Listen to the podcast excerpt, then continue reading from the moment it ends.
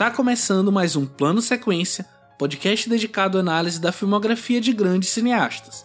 Eu sou Pedro Tobias e esta é a segunda parte do nosso programa especial de aniversário, onde falamos sobre o diretor britânico David Lean.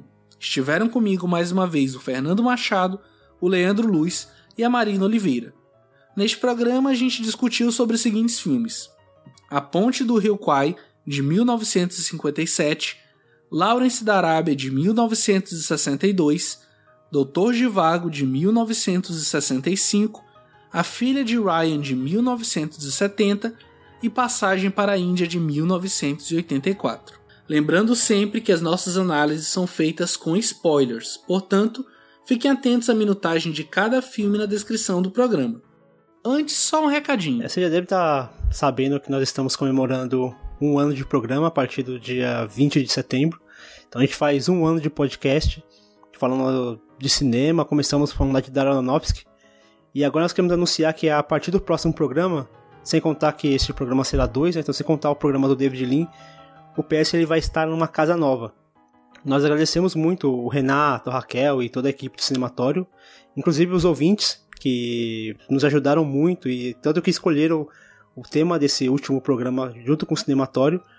E nós estamos nos migrando para um, um, servidor novo, então nós teremos um feed novo, nós teremos um site próprio também. Nós vamos, nós vamos anunciando direitinho, nós vamos avisando no, nas redes sociais também os links para vocês acessando, conforme a gente for disponibilizando também. A gente apenas está migrando o plano sequência para o um novo servidor, a gente está é, organizando o nosso novo site, onde a gente vai passar a postar os nossos programas a partir do, do David Lean. Esse David Lean ainda sai no cinematório, mas a gente está organizando a nossa casa, a gente conversou com o Renato e vice-versa, e a gente agradece muito tanto a ele quanto a Raquel, a todo mundo do cinematório, os ouvintes que né, conheceram esse projeto meio do nada e já muito fácil nos adotaram, mas a gente está nos organizando para estar tá de casa nova a partir de outubro. E, Leandro, você pode passar para os nossos ouvintes, então, nossas novas é, formas de contato? Vamos lá. É bacana, porque a partir de, do mês que vem, acho que a gente já vai ter uma estrutura é, um pouco diferente né, do que a gente tinha até aqui. A gente vai ter um site, que é algo que a gente não tinha antes, né? É, vocês podem nos encontrar no www.plano-sequência.com Ali a gente vai colocar é, diversos conteúdos, né, como alguns textos que a gente já fazia também, né, acompanhando os programas do Plano Sequência e alguns outros conteúdos a mais assim, que a gente está bolando por aqui. E aí, desde já, eu já queria pedir para todo mundo assinar o feed novo é, do, nosso, do nosso podcast. O link vai estar disponível no post aqui do episódio. Mas vocês também podem acessar é, pelo feeds.com feedburner.com barra plano sequência, que ali vocês vão poder acessar os programas anteriores, né, que a gente vai é, migrar do, do, do, do, do cinematório para esse novo site, e aí, enfim, vocês vão poder acessar tudo que a gente já postou até aqui, e, mas a gente avisa vocês certinho, né, como vai ficar nas, né, pelas redes sociais e tudo mais. É, e reforçando que o plano sequência continua é, com seus colaboradores no site do Cinematório. É, nós mudamos de casa, mas a gente é praticamente vizinho aqui do Cinematório, então de vez em quando a gente vai lá tomar um chazinho, almoçar junto e vamos continuar participando sempre que possível dos podcasts da casa e produzindo os nossos textos para eles. É, então, gente, não se esqueçam tá, de assinar o novo feed, é muito importante, até para ajudar, ajudar a fazer essa transição de uma maneira legal para nosso novo para nossa nova casa. Marina, fala do Instagram. Ai, gente. Fala alguém aí do Instagram. é, além do feed, a gente também pede para que os ouvintes sigam a nossa conta recém-criada no Instagram, que é o arroba plano seccast, plano S-A-Q-cast onde a gente vai estar tá sempre divulgando novidades dessa segunda temporada do Plano Sequência, vai estar tá anunciando os diretores ou diretoras por lá, vai estar tá postando fotos de bastidores, então sigam a gente, aqui é onde a gente vai também, além do Twitter, além do Facebook, que a gente sempre divulga aqui, que não mudaram, a gente vai também publicar lá as nossas novidades. Sem mais demora, pegue seu fone de ouvido, prepare o café. E comemore conosco. Pois a partir de agora você está em um plano sequência.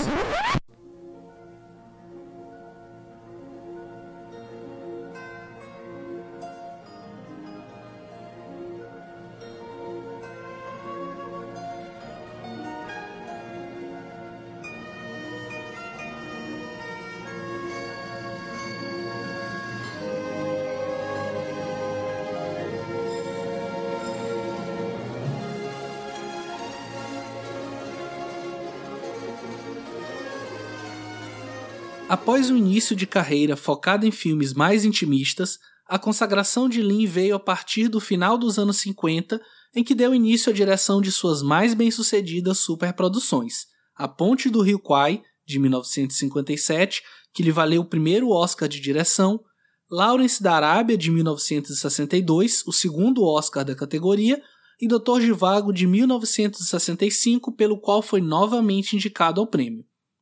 Filmado em condições extremamente difíceis no Sri Lanka, de outubro de 56 a maio de 57, A Ponte do Rio Kwai foi produzido por Sam Spiegel, Uma Aventura na África e Sindicato de Ladrões, e adaptado do famoso romance de Pierre Boulle. O filme recebeu sete prêmios no Oscar, incluindo melhor filme, direção e ator principal para Alec Guinness, mesmo número de estatuetas recebido pelo ainda mais aclamado Lawrence da Arábia.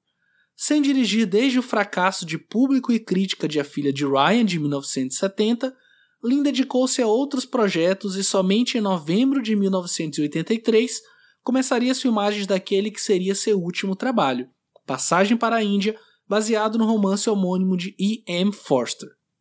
David Lean recebeu em 1984 o título de Cavaleiro do Império Britânico e faleceu no dia 16 de abril de 1991 em Londres, pouco tempo antes de começar as filmagens de Nostromo, filme que seria baseado na obra homônima de Joseph Conrad. Para debater comigo essa segunda e mais épica fase da carreira de David Lean, estão de volta, diretamente de São Paulo, o nosso Oliver Twist, Fernando Machado. E aí, Fernando, tudo bem? É, tô bem, cara. Estamos de volta aí para essa fase mais épica, grandiosa, longa então é um pouco cansativo também, mas vamos falar mais sobre isso depois. Aqui também o Dr. Givago do Plano Sequência, Leandro Luiz. Opa! E aí, gente, boa noite, ou boa tarde, ou bom dia para quem tá ouvindo esse podcast em café da manhã. E também a nossa Adela Quested Marina Oliveira. Ó, oh, confesso que eu tava com medo da, da associação aí. Mas é isso, galera. Bora falar desses, desses épicos maravilhosos. Bora. E como a gente já falou um pouquinho na, na primeira parte do podcast sobre Lin, sobre a primeira fase da carreira dele, né, que a gente está se destinando a falar sobre essa segunda fase, essa fase mais épica, como eu falei, o Fernando também reforçou, é queria que a gente comentasse um pouquinho brevemente sobre é porque ele começa essa fase já com o pé na porta, né? Que assim, que acho que esse é o seu primeiro grande filme mesmo. Eu não digo em relação à, à qualidade, ao reconhecimento, mas em relação ao seu filme épico mesmo, que é A Ponte do Rio Kwai, mas eu queria que a gente comentasse de uma forma geral sobre toda essa filmografia dele, essa segunda parte da carreira dele, onde ele se dedica a explorar mais esses, é, esses épicos históricos, né? Falando de Ponte do Rio Kwai, lá nesse da Arábia, próprio Doutor Givago, como eu mencionei. O que, é que vocês têm a me dizer? Eu acho interessante assim, que a gente conseguiu, que a gente dividiu né, esse programa em dois, e nessa segunda fase a gente vai conseguir falar de todos os filmes, né? Se a gente, se a gente faz essa marcação, como você bem falou, é, de uma filmografia dividida em, em dramas é, um pouco mais intimistas, né? mesmo os, os, baseados em Charles Dickens, né? como a gente falou do Oliver Twist, do Grandes Esperanças, é, dá pra gente considerar esses filmes anteriores do Lin mais intimistas, né? pelo menos em relação, colocando em perspectiva essa segunda fase da carreira dele, que é marcada ali pela Ponte do Rio Kwai. Eu acho legal porque aqui a gente vai. Com, é, nessa primeiro momento, a gente acabou tendo que suprimir alguns outros filmes, né? Alguns outros filmes bacanas do Lin também, mas. É, eu acho que aqui a gente vai conseguir ter uma compreensão bem ampla do que foi esse segundo momento da carreira dele, é, que eu particularmente é, não tinha tanto contato assim, por mais que sejam filmes muito icônicos do Lean, é, talvez pela duração deles eu tenha deixado, adiado um pouquinho é, o visionamento dos filmes, é, que a gente está falando de cinco filmes, é, todos com mais de duas horas e meia, né, pelo menos. Então, são filmes épicos mesmo, assim, tanto em termos é, narrativos como em duração mesmo. Então, é, acho que a gente vai conseguir discutir de uma forma bem, bem focada aqui esses filmes, eu espero. E mas só falando em termos de primeiras impressões, assim, eu acho que, de modo geral, eu não acho que o, esse segundo momento da carreira do Lin, apesar de ser é, o seu momento de ápice né, na cinematografia mundial, eu não acho que necessariamente os filmes são melhores que o, os da primeira fase. Assim, eu acho que a gente tem é, filmes pau a pau ali com, com obras incríveis dessa, da primeira fase dele. E realmente são filmes diferentes, mas que têm os seus méritos por outras razões. Mas quando a gente coloca eles em, em perspectiva, não acho que dá para dizer que eles são maiores em termos de qualidade, assim. É, nem que são menores também. É, eu acho que as, os dois momentos da carreira do Lin têm, têm os seus méritos. E acho que eu gosto de muitas coisas aqui dessa fase também. Vai ser, vai ser bacana discutir isso com vocês. Leandro, você falou sobre essa, essa divisão que foi bem, bem curiosa, assim, que realmente dividiu é, o programa em duas fases do, do Lean. E é interessante que você assistindo distintamente as duas fases, ao mesmo tempo que parece que são diretores diferentes pela, pelo, pelo tipo de cinema proposto, pela grandiosidade da obra, pelos planos que, que são muito mais abertos e, e grandiosos na segunda fase, ao mesmo tempo você vê o, a, a, o estilo narrativo do Lin presente nas duas fases. A questão do cuidado com a imagem, a questão do cuidado com, com o personagem, ainda que a segunda fase seja um pouco mais, digamos, fria, no sentido de como ele trata, de como ele encara os personagens, a, narrativamente são, são, são parecidos, assim. Eu consigo ver essa semelhança no, no, cinema dele nessas duas fases. Não são tão excludentes assim, ao mesmo tempo que elas são bem distintas. Isso, isso eu acho bem curioso. Essa maneira como ele trabalhou essas duas fases do cinema dele. Fernando, eu acho que tem muito a ver também com o fato dele ser um diretor que se expõe pouco, né, nos seus filmes. A gente, geralmente, quando a gente faz aqui o nosso recorte para comentar, a gente acaba conseguindo enxergar semelhança entre os filmes e maneirismos do diretor. Por exemplo, retornando lá no Aronofsky, nosso primeiro programa, a gente falava dos over the shoulders, da obsessão dos personagens, aqui meio que não tem um foco que a gente possa dizer isso é a marca do David Lean. Ele mesmo se colocava como um diretor que estava mais a serviço mesmo da indústria e não queria se colocar tanto nos filmes do que é, como esse cara autoral, tanto que ele mesmo falava, ah, não sou autor, eu não sou artista. E tem uma, uma frase dele que eu separei que eu acho bem interessante, que resume isso, que ele fala assim, esse eu estou traduzindo do inglês, obviamente, é, o cinema é uma realidade dramatizada e é tarefa do diretor fazer com que pareça real.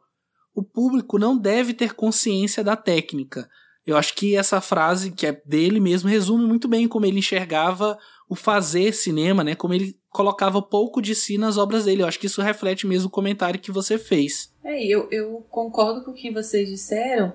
E para mim, um dos grandes méritos do Lee enquanto realizador mesmo é essa versatilidade que ele tem, né? É um cara que consegue fazer um filme de uma hora e meia, como Desencanto, um filme extremamente sensível, mas muito pontual é um filme relativamente curto, mas que desenvolve extremamente bem no roteiro, na, na decupagem, na edição, toda a história que, que ele quer contar. Ele consegue realizar um. um consegue atualizar as definições de épico ali com Lawrence da Arábia, né?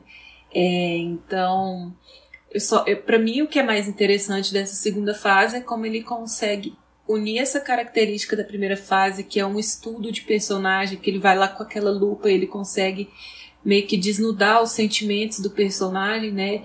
E ao mesmo tempo de uma maneira fria, distante. E aqui nesses grandes épicos ele consegue inserir é, as alegorias, né? Ele consegue trazer para um, um âmbito mais amplo é, os problemas que ele está querendo discutir. É, eu também notei isso. É, é engraçado, né? Acho que a abordagem é, dos personagens parece que se mantém um pouco, né? É, e aí a gente, por mais que sejam filmes mais. É, que tem ali, de repente, uma trama que envolve mais coisas, né? Se a gente for pensar nessa questão histórica que ele aborda, né? Na Ponte do Rio Kwai, no Lawrence, no Doutor Vago, é, são ele está abordando ali um universo muito mais amplo, mas ao mesmo tempo ele está lidando com personagens é, muito complexos é, e ele vai a fundo nesses personagens, né? Ele não fica só é, na questão do drama histórico. Ele, você falou certíssimo, Marina. Ele consegue propor estudos de personagens e principalmente ali no Lawrence da Arábia. Acho que isso é, é muito marcado no filme, né? É, mas no Doutor de Vago a gente também percebe, no A Filha de Ryan também bastante. É, no Passagem para a Índia também, até certo ponto, é, porque eu acho que na segunda metade do filme ele deixa isso um pouco de lado. Mas. É, e eles estavam falando em termos de, de, de, de, marcas, né, características, mas é engraçado, porque por mais que a gente tenha aqui. É, nesse momento, que é um momento que inclusive marca um pouco do aporte financeiro dos Estados Unidos no, no cinema dele, né? Porque antes, se a gente for pensar aqui no, no, nos filmes anteriores, ele eram produções basicamente britânicas. Não sei se o Quando o Coração Floresce, que é o filme que ele faz antes do Ponte do Rio Kwai, eu acho que já tem alguma coisa de estúdio americano também.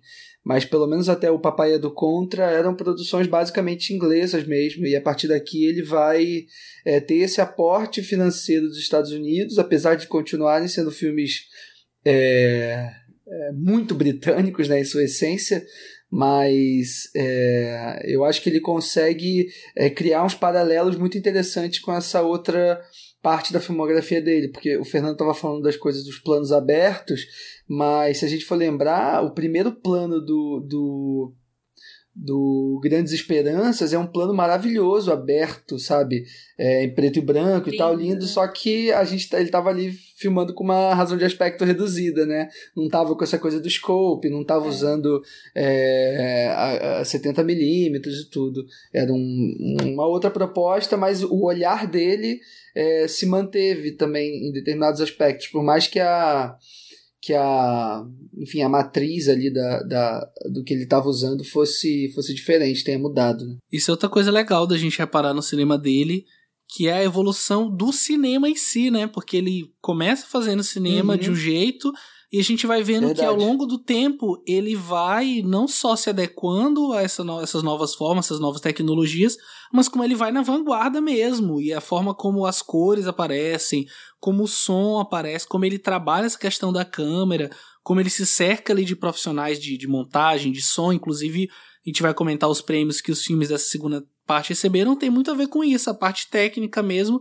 e como ele foi aprimorando isso ao longo do tempo, isso é muito legal mesmo. Nesse sentido, ele me lembrou bastante o próprio George Miller, na questão de um cinema que começou ali na Austrália, e aí conforme ele vai avançando, e assim o cinema vai também evoluindo, ele vai acompanhando essa evolução, ele migra para um cinema muito mais muito mais ostentoso, muito mais é, americanizado mesmo. Ele vai para ele, ele passa para filme americano. Ele, a, a, o, o escopo do filme cresce bastante e não perde, e não perde qualidade de momento algum. Eu acho, eu acho que o, o, o paralelo entre os dois cinemas assim tem esse essa certa semelhança entre, entre ambos. Acho que a gente pode então já partir para o nosso primeiro filme aqui da pauta, né? Que é o seu primeiro grande épico, que seria A Ponte do Rio Kwai, de 1957.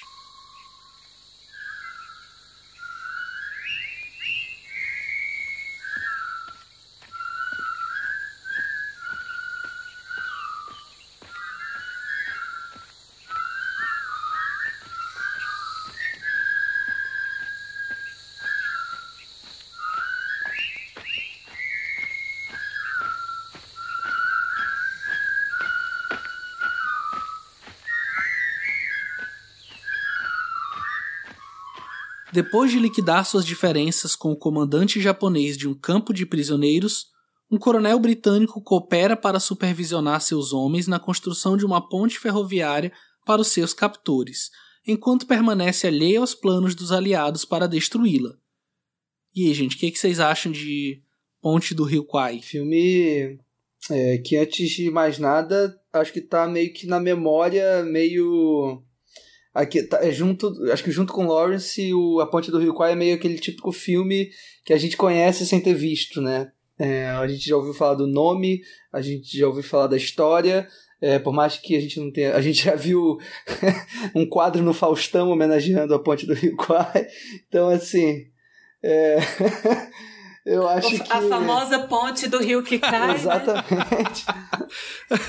eu tava vendo quem. É... Não, mas esse é um clássico. É, eu tava vendo quem ia ser a primeira pessoa a mencionar esse Você quadro. Não lembrava disso? Cara, sem me.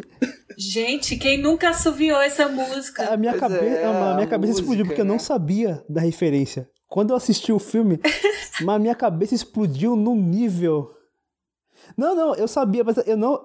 Eu nunca tinha associado, eu nunca tinha associado o. Eu sabia que, que, que Cara, é fazia parte do, do quadro, mas eu Podia nunca tinha associado oficial trocadilho da filme. ponte do rio que cai com a ponte do rio Kuai. É muito bom, gente. É muito. É um muito spoiler, né, do filme, né? Só que é, um spoiler, né? É um spoiler. Pô, inclusive, gigante. eu, eu vendo dessa vez, eu ficava o tempo todo com isso na cabeça. A ponte do rio que cai, a ponte do rio que cai. Olha o Faustão estragando a nossa experiência. aí. Mas assim, é, é isso, acho que é, é, é tipo Lawrence da Arábia, né? Aquela figura de um homem vestindo aquela toga, aquela túnica branca no meio do deserto, assim, acho que tá no nosso imaginário de alguma maneira. E a Ponte do Rio Quai também. É, agora, é, quando a gente assiste, a gente tem uma. Pelo menos para mim, foi uma. Foi uma surpresa, assim, porque eu tava esperando algumas outras coisas dele, talvez, assim. E ele me entregou outras. Mas eu acho que isso foi até bom. é, ter quebrado um pouco as minhas expectativas. Mas é, eu só queria falar antes, é, antes da gente entrar na, na trama em si do filme e, e, e conversar um pouquinho mais sobre as questões dele. É, eu acho importante a gente lembrar que o, o Ponte do Rio Quai ele é, é- ele é um filme baseado na obra do Pierre Bolo, né, como o Pedro comentou ali na, no trecho ali que ele lê a biografia do Lin, é, que é o mesmo autor do Planeta dos Macacos, né, para quem não está associando o nome. Então, e depois eu comecei a pirar assim nessa, nas relações entre a Ponte do Rio Quai com o próprio Planeta dos Macacos, os comentários sociais e políticos que ambas, ambas as obras fazem assim. É, e ainda dentro dessa, desse escopo político, a gente tem dois roteiristas, né? O Cal Forman e o Michael Wilson, que estão que eram na época ambos situados na blacklist de Hollywood, né? Então, por exemplo, o filme ele ganhou o Oscar de melhor roteiro, se eu não me engano, e quem recebe é o Pierre Bolo, né? Não é o, não são os roteiristas propriamente ditos assim. Coitado, o Pierre Bolo nem sabia falar em- nem sabia falar inglês direito. Mas assim. foi. Mas a, a academia depois é, entregou um Oscar para os verdadeiros Teve uma discussão, né? Justamente. roteiristas em 84. Isso, exatamente. A galera ficou tipo, vamos entregar o prêmio. O cara com certeza não escreveu a versão, porque ele não sabe falar, falar inglês. Sim, se retratou. Ah, a academia é cheia E dessas foi coisas. póstumo, é, e foi póstumo, né? Depois os caras morreram. É, demorou, né? Infelizmente. E é isso. Eram caras que eram considerados, sei lá, subversivos mesmo. E é, talvez até comunistas, não sei, né? Por que não? E, e eu acho que o filme tem muito disso também. Acho que o filme tem uma pegada política muito forte. Apesar de ser um típico filme é, de entretenimento, eu acho que essa é a grande tensão mesmo da obra do Lin. É, nisso que vocês é, falaram aí, dessa declaração do Lin, dizendo que não era exatamente do cineasta autoral e tudo, acho que a grande tensão do filme do, do cinema do Lin é essa, é essa questão, assim, entre a, a força técnica dos filmes, qua- a qualidade técnica e a, e a vocação para o entretenimento né, que ele tinha e que os filmes dele acabavam, acabavam tendo, não é, é, não à toa o Lin é dos cineastas favoritos do Spielberg, por exemplo, é, Spielberg fala isso, é, enfim, é, em várias entrevistas, é, que Lawrence da Arábia mudou a vida dele e tudo, mas ao mesmo tempo é, a gente tem filmes como A Ponte do Rio Kwai que tem um comentário político muito forte, assim, e de repente o- a- as pessoas que viram A Ponte do Rio Kwai na televisão, é, por acaso, despretensiosamente ali, achando que era um filme de guerra convencional e tal, é, na verdade estavam diante de uma obra muito mais potente, muito mais é, ácida do que é, do que elas pensavam, né? Ô, Leandro, só é, pra. político e psicológica também. Aham. Ô, Fernando, rapidinho, só pra complementar a informação que o Leandro trouxe, é, além de roteiro, o roteiro adaptado, no caso, o Ponte do Rio Kwai também ganhou melhor filme, melhor ator para o Alec Guinness, melhor diretor, melhor fotografia, melhor montagem e melhor trilha sonora. Além disso, ele também concorreu a ator coadjuvante com o Sesui Hayakawa, que faz o aquele general ali Saito. é, japonês, né? O Saito, isso.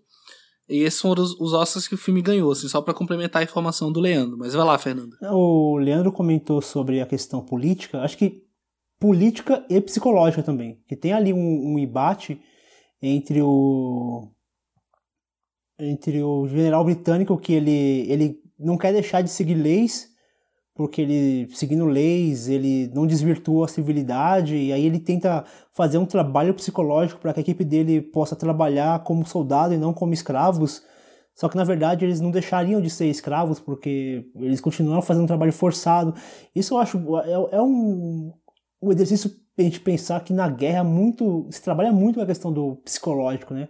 O psicológico que que faz com que você, sei lá, tire forças de onde você não tem ou que você aceite situações do qual normalmente você não aceitaria.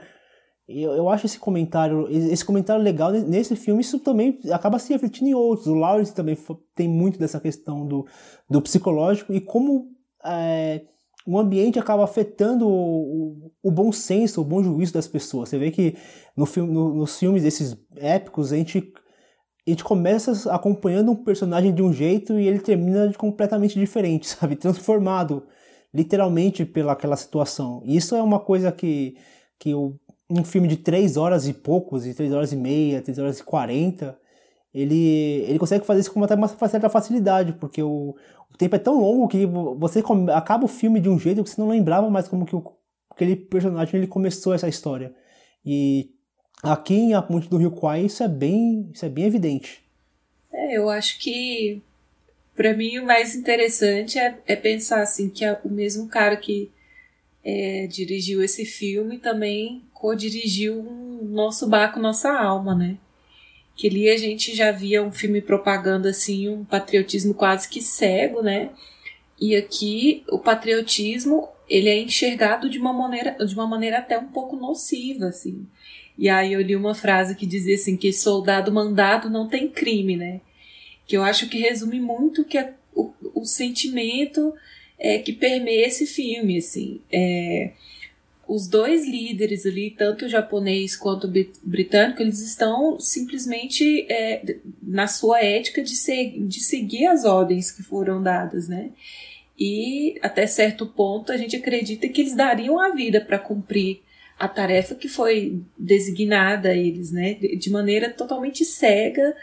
É, no caso dos japoneses, assim, que além do patriotismo, né, que eles enxergavam o imperador quase que como um, a divindade deles, né? E aí eu, eu gosto desse lado, dessa, dessa crítica que ele faz, né? Em relação a isso mesmo. Que, que fica muito é, fica muito traduzida na frase do. Ai, não é o Coronel Nicholson, aquele que foge. O. Ah, o americano, é, né? Esqueci o, o nome Shurs, agora. Acho que é Shurs, é, o William, que é o do. É, é, que é do William Holden. É, Isso. E é o, é o, capitão, né? Que depois ele é promovido até Capitão Sim, Shears. Que é o, o, o Salafrari lá, o, o mentiroso, assim, que na verdade tá só tentando. E é um personagem que parece que vai ser um protagonista e não é, né? É, eu acho que ele. Eu acho que ele tá ali para fazer esse contraponto de ser a voz da razão, né? Porque até aquele personagem médico fala durante muitos, muitas vezes, né? Isso aqui é uma loucura. Eu sou médico aqui, eu tô aqui, mas vai demorar muito tempo para entender o exército ainda, né? Porque isso aqui tudo é loucura. Eu tô vendo um monte de gente doida fazendo coisas que não fazem sentido. E aí esse personagem ele vem como se fosse a voz da razão, apesar de, dele ter uma moral super duvidosa, assim, né? Que ele mente ele cria histórias para se safar mesmo, para se beneficiar, né? Só que ele diz uma coisa muito interessante. É, ele fala que qual que é a importância né, de você morrer como um herói se você não vive como um ser humano. E eu acho que isso é bem o discurso do filme mesmo, né? É, na verdade, esse sentimento que se tinha nessa, nessa, nessa primeira metade da década do, do século XX, né? Esse sentimento de guerra e tal, é isso, todas essas hierarquias que surgiram e, e caíam, assim como essa ponte, elas não surgiram na mente de uma ou duas pessoas loucas, sabe? Elas tiveram o respaldo de toda uma, uma, uma nação, de toda uma geração ali para se consolidar. E eu acho que é isso que ele quer dizer. Você tem essas pessoas, né, esses dois líderes ali que aparentemente estão né, fazendo tudo cegamente, mas tem as pessoas que seguem isso é, de boca calada, porque soldado mandado não, não comete crime, né? E eu acho que isso é uma crítica fortíssima. Eu fico pensando, por exemplo, o, o Nicholson, quando ele tá lá no forno, ele tá no forno sozinho, mas, tipo, mas tem uma galera que tá no outro forno, tipo, que, sei lá, às vezes nem concorda com essa atitude radical dele. E, bicho, os caras estão tostando ali dentro do. É, estão tostando. Tem gente que é fuzilado por conta dessa decisão que ele, que ele toma. E gente que fica torrando lá no forno, sabe? E, é assim, uma questão de orgulho, de ego, né? E as pessoas ali que acabam pagando por isso, né? Eu acho que o, a presença do Shears também, de uma forma ou de outra, acho que representa meio que uma certa crítica dos britânicos para com os americanos também, porque o americano é o espertão, o malandro, que quer dar sempre. Que acho que a comparação que você fez entre o nosso barco, nossa alma e o A Ponte do Rio Kwai é uma comparação muito pertinente, porque eu acho que os dois filmes eles estão é, nessa questão da propaganda, de exaltar a bravura da, da, da, Inglaterra e dos seus soldados, enfim.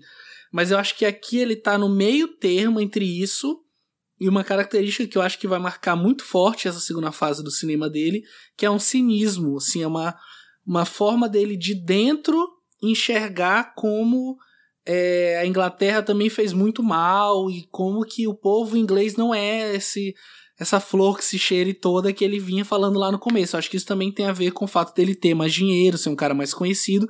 Eu acho que ele ter mais liberdade para colocar isso. Ele vai colocar isso aqui, vai colocar isso muito mais forte no Lawrence da Arábia e vai fortalecendo isso cada vez mais até o último filme dele lá, o Passagem para a Índia, onde ele coloca isso ao extremo, assim. Eu acho que o, a comparação que você fez foi bem pertinente entre as duas obras. Não, eu não achei que ele salvou o dia, não. Eu acho que esse final onde morrem. Não. Eu acho que nesse final onde morrem. Também assim, não achei, não. Concordo com a Marina. principais, os, os, protagonistas ali, né?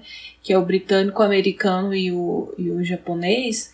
Eu acho que mostra isso. As pessoas estão cada um querendo defender o seu de uma forma tão cega e no final todo mundo vai, vai acabar, é, sabe, é, perecendo. É que nessa ponte, essa ponte que ela está sendo construída com o, o, o, esforço de um monte de gente escrava e cega que não sabe nem o que está fazendo, mas isso aqui tem os dias contados. Isso vai ruir em algum momento. E é o que acontece com essas três figuras. Por isso que eu gosto tanto é, desse personagem do, do comandante britânico e do japonês, porque eles são eles têm personalidades totalmente diferentes, eles são respeitados de maneiras totalmente diferentes, mas eles são muito próximos um do outro nos objetivos, é, é, até nessa questão de, do orgulho, sabe? Do, do ego que os dois têm. E o fim dos dois é o mesmo, né? Querendo ou não. Eu não acho que não tem nem redenção para esse personagem americano. É, mais ou menos. Eu acho que. É, é, na verdade, o personagem do William Holden, ele meio que contempla um pouco o ridículo da, da situação, assim. Eu não acho que o filme faça ele de ridículo e nem o próprio personagem o faça.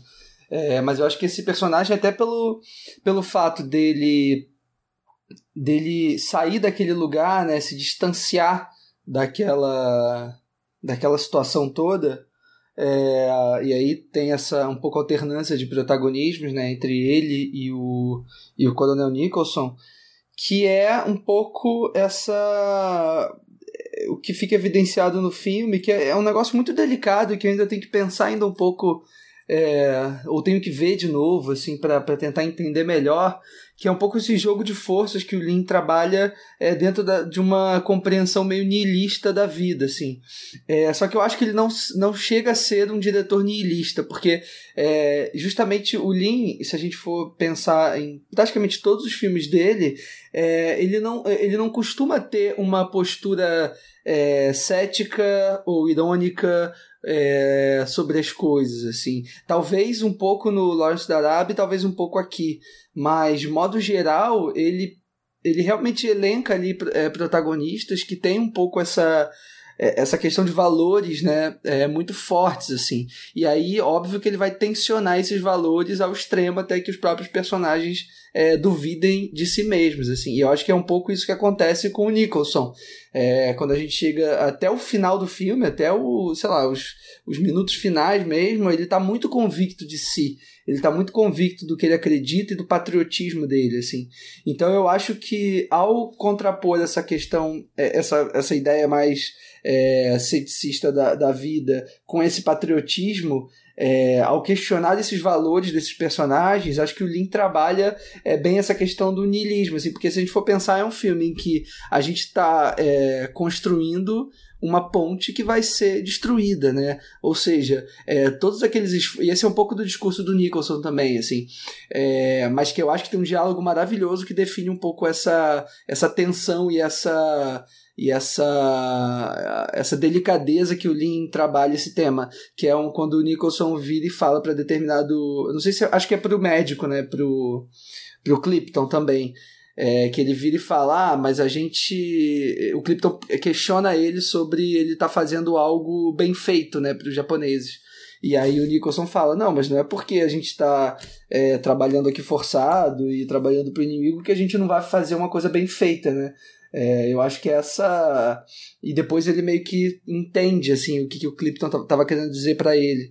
É, que de repente a convicção dele, o patriotismo, não, não, não, ele não conseguiu levar até o fim, quando ele viu que aquilo tudo realmente estava perdido. Né? Enfim. É, é uma questão é, muito delicada mesmo, são tensões ali muito muito é, muito bem trabalhadas e talvez por isso a, a, a duração longa e talvez por isso é, essas relações precisam de um tempo para gente para que a gente possa entendê-las e para que a gente possa é, compreender um pouco a, a cabeça desses personagens, né? Do porquê que eles são tão contraditórios assim. É, a despeito do, do Nicholson, né? Do seu intérprete, o Alec Guinness, eu tenho uma, uma curiosidade, um, um comentário. É, o próprio Alec Guinness comenta isso, acho que se eu não me engano, essa, essa anedota tá na biografia do, do Lin, que ele estava tendo dúvidas né, em relação à interpretação dele, da própria direção do Lin. E aí ele foi procurar o, o David Lin e falou: Olha, tô, não sei como é que tá saindo, não tô muito satisfeito. E aí o Lin tinha o costume de mostrar para ele alguns trechos gravados e tal, bruto mesmo, para ele dar uma olhada. E aí diz que teve um dia que o Lin organizou uma sessão onde ele exibiu uma hora de bruto, não só pro Alec Guinness, mas pra esposa e pro filho dele. E eles que eles viram, não falaram nada, terminou, eles agradeceram, saíram calados, não fizeram comentário nenhum. E aí quando foi mais tarde, o Alec Guinness voltou lá no Lin e falou, olha, é, se eu tinha alguma dúvida, eu vou me calar agora, vou fazer tudo que tiver para ser feito, porque a minha família também concorda e concordo que é a melhor interpretação da minha vida. Nossa. E não só ele falou isso, né? Como a academia reconheceu, eu acho que é inegável que o é, Alec Guinness nesse filme tá espetacular. E é, agora o comentário que ia fazer é que assim, eu já tinha visto esses filmes mais clássicos do Lin, né? O do Dr. Givago, o Lawrence da Arábia, a Ponte do Rio Kwai, o Paulo Oliver Twist. Só que eu nunca tinha visto com a consciência de que era o Alec Guinness nesses papéis, assim. E aí dessa vez eu vi, e acompanhando é. na, na ordem aqui da pauta, né? Os 10 filmes, eu acho que a próxima vez que eu for ver o Star Wars, eu vou ter dificuldade de enxergar o Alec Guinness como Obi-Wan, assim, é isso é muito engraçado. É. Exato. Mas eu acho que, assim, voltando para as questões técnicas, assim, é, o que, o que fica, acentuou bastante para mim na segunda fase do, do Lean é, é a característica dele como um diretor de ator, assim. Eu acho que pelas, pelas entrevistas que a gente lê e tal, que ele tinha uma habilidade muito grande para dirigir atores e eu concordo com você, Pedro. Eu acho que o Alec nesse, aqui nesse papel, assim, ele tem um trabalho de corpo muito interessante também e dá para ver algumas, algumas sutilezas na atuação dele que por trás desse comandante ali sempre de postura ereta e tal, tentando ser o fodão para os subalternos dele, né? Dá para ver essa sutileza na mudança de, de estado psicológico dele, onde as fraquezas dele vão aparecendo, onde o, ego dele cresce mais, diminui. E outra, outra coisa para mim que é maravilhosa nesse filme, né, que a gente até já comentou rapidamente, que é a questão da trilha sonora, né? Que hoje não tem uma pessoa que não conheça, assim.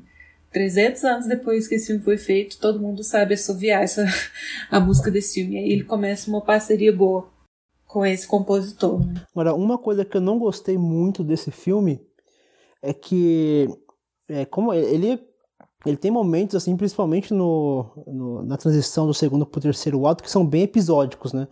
Então, nós temos ali o, o, o Cheers, que ele tem lá todo, todo, todo o momento onde ele, ele fica ali no, meio que num, no acampamento americano, e ali ele vai conversando com, com os aliados ali para voltar para lá e tem o plano de ele ir lá e destruir a ponte e tudo. E aí depois o Lin ele vai e transita com o próprio Nicholson construindo a ponte.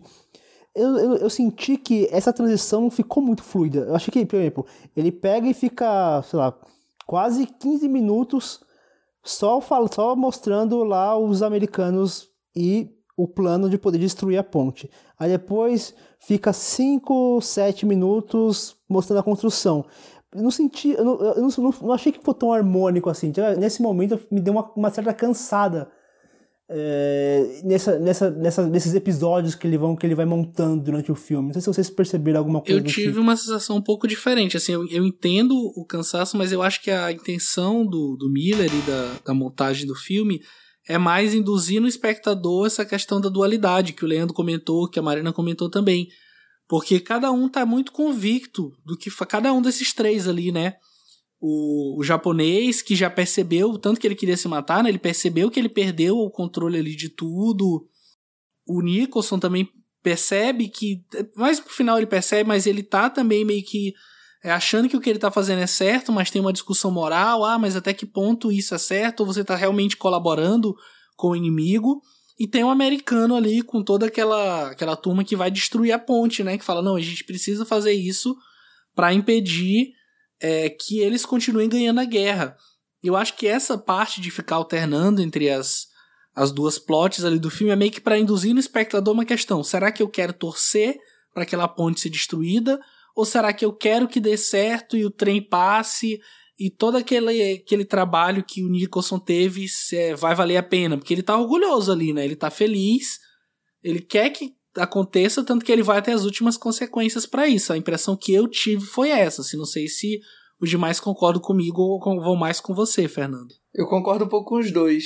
Eu acho que se eu rever o filme agora. É engraçado, é, os filmes são longos, né? É, dessa parte que a gente vai falar. E, mas sempre quando eu termino de ver. É, é, isso aconteceu com os cinco filmes, assim. Sempre quando eu terminava de ver, eu pensava, pô, acho que eu quero ver de novo, assim. E eu acho que essa, essa compreensão que você, tá, você trouxe aí, Pedro, essa, essa análise que você fez, eu acho muito pertinente. Eu acho que eu vou, e talvez o Fernando também, é, entender muito mais, de repente, numa segunda vez, assim, num, numa revisão porque acho que essas questões a gente só percebe mesmo já tendo consciência do todo, né? É, e talvez seja esse o brilhantismo mesmo da, da coisa toda. Mas eu também fiquei um pouquinho cansado é, nesse, desse segundo pro terceiro ato também. É, essas cenas elas se arrastaram um pouquinho para mim, confesso. Mas em compensação, quando ela, quando ela chega no ápice, que é a cena do da destruição da ponte é uma coisa assim que é brilhante, né, sabe? É, você vê uma ponte que foi realmente construída ali e sendo implodida daquele jeito. E assim, não teria. Não só construída, como custou a bagatela de 250 mil dólares à época, assim. Acho a que época, se corrigir isso, eu não sim. faço a menor ideia do valor que vai dar. Não, é, né, quando eles fizeram ali, eles, eles tiveram que pedir permissão para um, um, uma. Essa é uma aldeia que, que ficava por ali e tudo. E aí chegou um, um dos líderes ali da aldeia, provavelmente algum. De algum. Não sei se algum indígena, alguma coisa do tipo. E aí eles chegaram e a pessoa fez, lá o líder dele fez, abençoou a ponte e falou: ó, agora essa ponte tá abençoada e ela não será destruída nunca mais. Tipo, na semana seguinte ela foi implodida, tá ligado? E aí, é, é, e assim, não teria, essa cena não teria o mesmo impacto se ela fosse, por exemplo, hoje, se ela fosse um CGI da vida, sabe? Perderia todo o impacto dela. A explosão real deixa aquilo tão. Sabe, vai passar anos e anos e anos e aquilo vai continuar sendo atual. Se fosse um efeito. É, um efeito especial, computadorizado, alguma coisa do tipo, CGI, perderia todo o impacto, tá ligado? E é, é, essa cena, assim, é brilhante, é brilhante. É, sem dúvida. E é, é uma cena que remete ao general, né, do, do Buster Keaton, né, do, do efeito especial. É um efeito especial prático, né, em termos de construção de cena, de, de como você executa aquilo ali, é, é brilhante mesmo. Mas, Pedro, acho que a gente avançou bem no tempo, né? Do ponto de vista é, Acho que a gente tá, tá aqui aproveitando, estamos falando de filmes épicos, estamos fazendo um podcast épico também. é, mas acho que a gente pode gente, passar então para o filme seguinte da pauta, que é o Lawrence da Arábia, de 1962.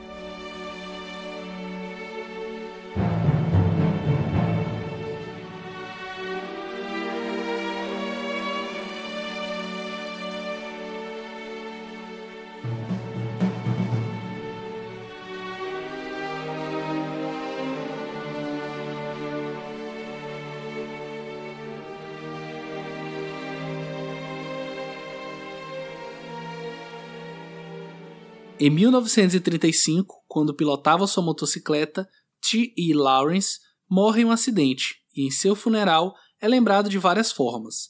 Deste momento em diante, em flashback, conhecemos a história de um tenente do exército inglês no norte da África que, durante a Primeira Guerra Mundial, insatisfeito em colorir mapas, aceita uma missão como observador na atual Arábia Saudita e acaba colaborando de forma decisiva para a união das tribos árabes contra o Império Turco-Otomano. Eu quero já começar é, falando aqui sobre esse filme, antes de puxar a intervenção de vocês, que a gente está falando né, dessa fase mais épica do, do Linho. Eu até comentei isso, inclusive, no, no nosso grupo, falei quando a gente estava conversando agora em off, que o acho que o Lawrence da Arábia é a melhor definição cinematográfica do que é um filme épico, né? Assim, todas as suas formas. Orçamento, duração, é a grandeza. E aí, mas para complementar, tem uma, uma definição que eu acho que cabe muito bem, que é do Longman Companion to English Literature, que traduzindo fala que épico seria o seguinte: ele dá duas definições possíveis. Um, uma narrativa de ações heróicas, muitas vezes com o herói principal, geralmente mítico em seu conteúdo, oferecendo inspiração e enobrecimento dentro de uma tradição cultural ou nacional específica. E a segunda definição, a palavra denota qualidades de heroísmo e grandeza apropriadas ao épico, mas presentes em outras formas literárias ou não literárias. Eu adicionaria uma terceira que seria Lawrence da Arábia. Eu acho que tem uma coisa que esse filme é, é épico em todas as suas formas. é, mas eu acho que o me melhor do que.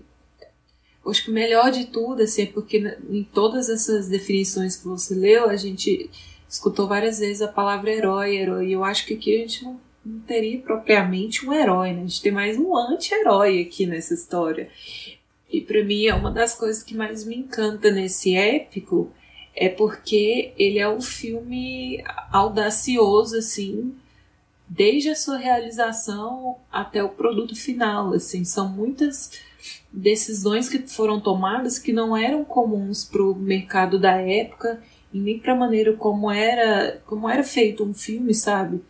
Sei lá, um filme, um filme de quase quatro horas, filmado num deserto, não existe uma mulher, não tem um casal romântico, não tem nem, nem um resquício, assim, de que vai ter um romance, um triângulo amoroso, nada. É, sabe, só um, na maioria das cenas é um homem e um camelo numa, numa vastidão de um deserto. Então, tudo isso, assim, todas essas decisões corajosas e que no final deram certo, é, o Lin teve competência para entregar isso e entregou muito bem, eu acho que é o que mais me, me impressiona, assim, é o que mais reforça a ideia do, de um épico mesmo para mim, né? Que pode ser um filme muito caro, muito grande e não entregar o que promete, né? Você falou essa questão do herói e que você não vê realmente um herói. Eu acho que nem era a intenção do, do Lin criar um herói. Tanto que ele fala, tava vendo uma entrevista dele, que ele fala que quase todo o movimento do filme ele vai da esquerda para a direita. Porque ele queria enfatizar não o herói, mas ele queria enfatizar a jornada.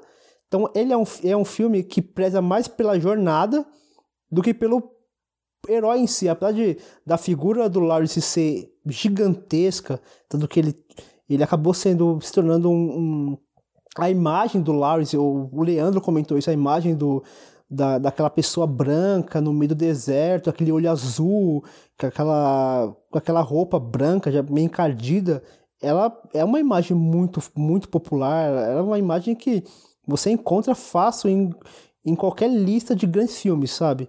Mas acho que o que mais encanta no Lawrence da Arábia não é nem o personagem, sim a jornada que ele, que ele, que ele vive, mas que ele não fica maior do que a jornada em si. Isso eu acho bem legal. Isso que o, que o Lin fala de movimentos da esquerda para a direita para reforçar essa jornada, eu acho que é muito, é muito apropriado desse filme. Mas assim, em relação ao movimento de câmera, a gente percebe que nessas quatro horas aí de filme, é, os, a, o movimento de câmera e os planos, eles não se diversificam muito. Tem algum momento e outro assim que ele vai mudar é, bem o plano da, o, jeito como ele vai filmar a cena, que são momentos muito legais, muito pontuais assim, mas não é porque não foi a princípio não foi uma escolha que ele fez questão de fazer só essas panorâmicas, esses travelings é, direita para esquerda, mas é porque ele decidiu filmar no meio de um deserto na Jordânia,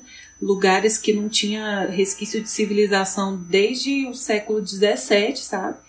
Com equipamentos daquela época, né? Hoje são antigos, mas o equipamento da época super pesado e levar toda aquela estrutura para lá e ainda ter que passar por todas as intempestades, né? Que tem no deserto e, e tempestade de areia e tal. Então acabou limitando muito o movimento de câmera dele para ser bem pragmático mesmo, para filmar do jeito que podia, assim, que eles passavam semanas no deserto para conseguir o horário certo, onde tinha iluminação com o pôr do sol que ele queria.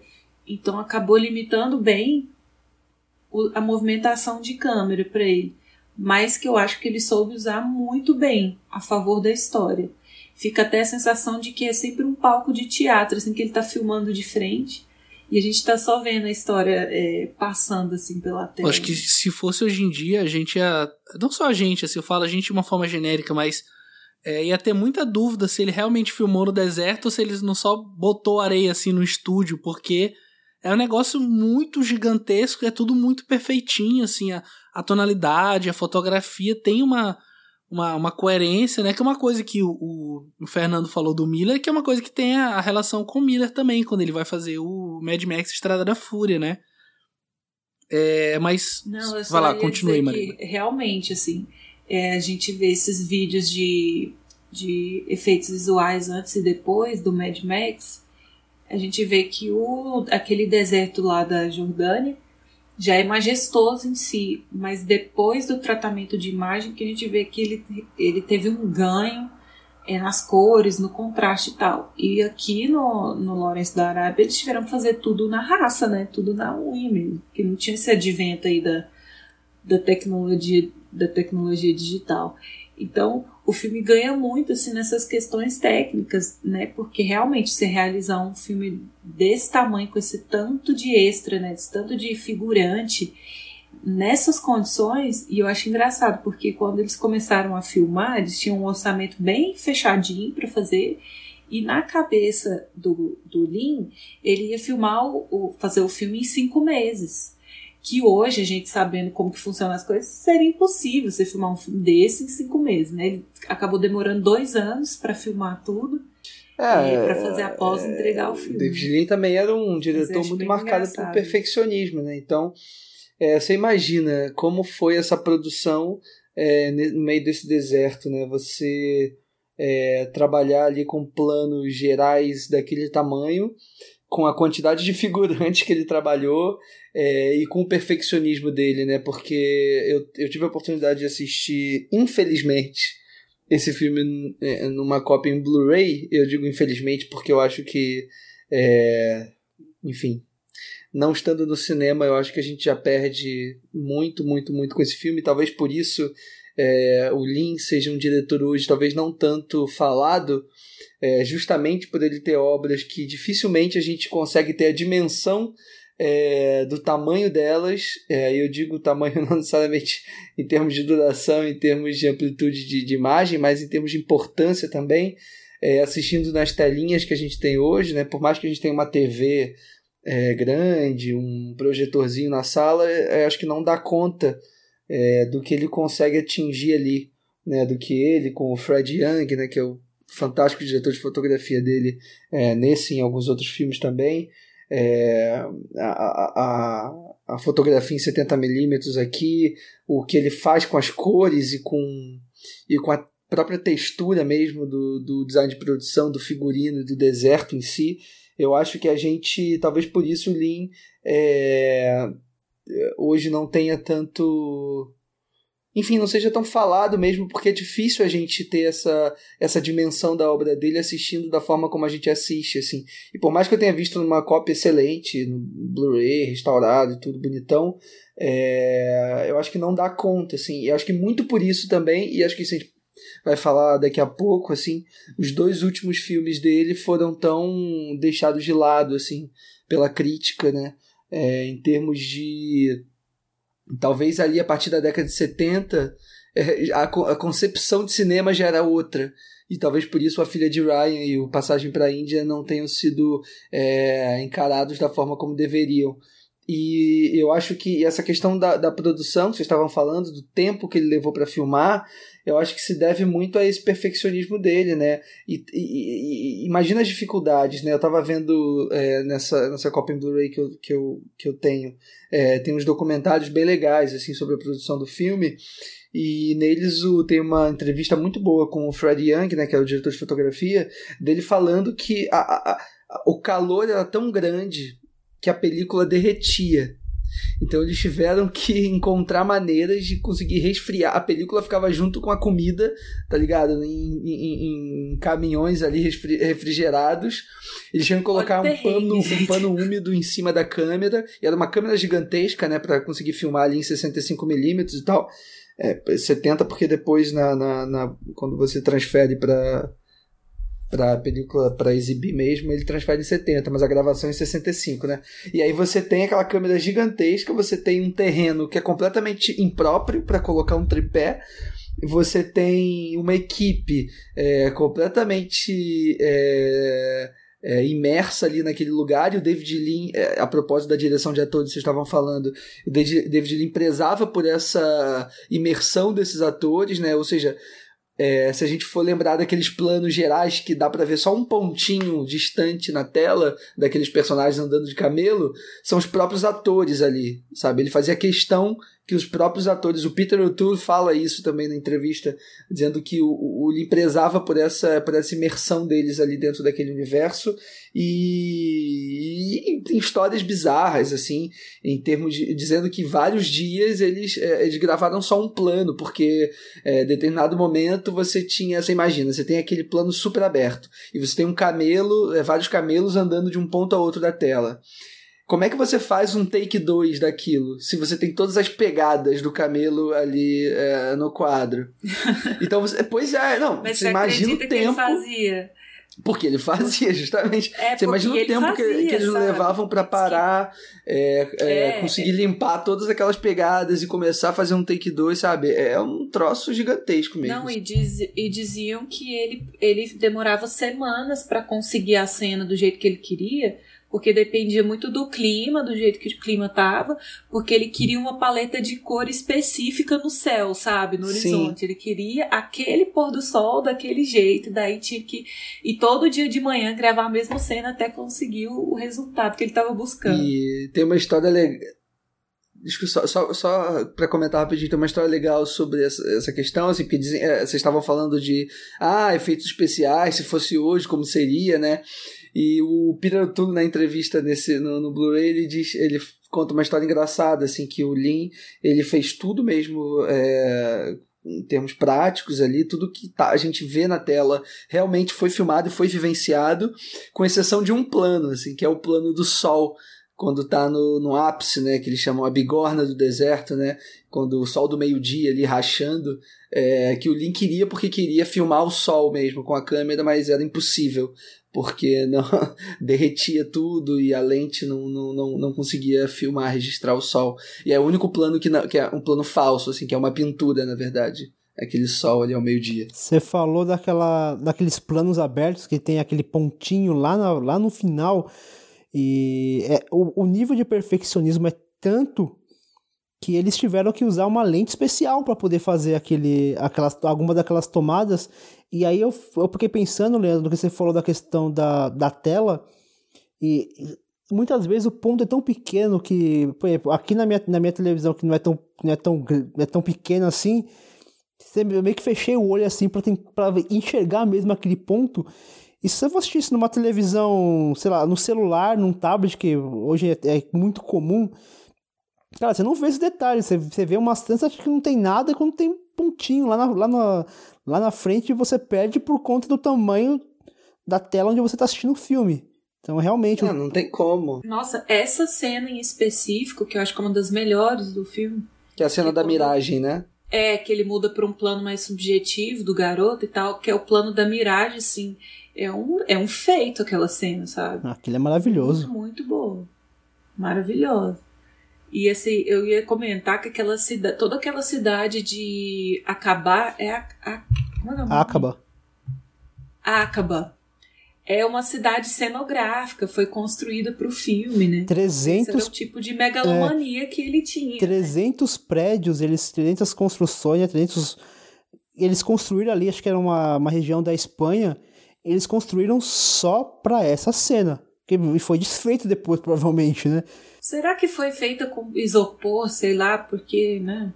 Dá, deve ser. Não sei. Uma cena só. E essa cena é maravilhosa. O pior é que a cidade existia e ele poderia ter filmado lá, mas ele achou que lá não não não era não seria do jeito que ele queria, então ele encontrou um lugar para construir a cidade de novo. É, né? e tem um detalhe essa cena que eu gosto bastante, assim, ela, ela é uma, uma panorâmica que ela vai pegando toda a cidade e a invasão dos cavalos, que é uma coisa maravilhosa, que é um, uma centena de, de, de, figurantes ali andando a cavalo, invadindo, e a câmera ela vai, ela vai transitando, ela vai passando, vai fazendo uma pan, vai fazendo uma pan, e ela termina mostrando o canhão virando pro, virado para o mar, é exatamente aquilo que o, que o Lawrence tinha dito, né? Que eles poderiam invadir ali porque as câmeras, as, as câmeras, os canhões estariam virados todos para o mar.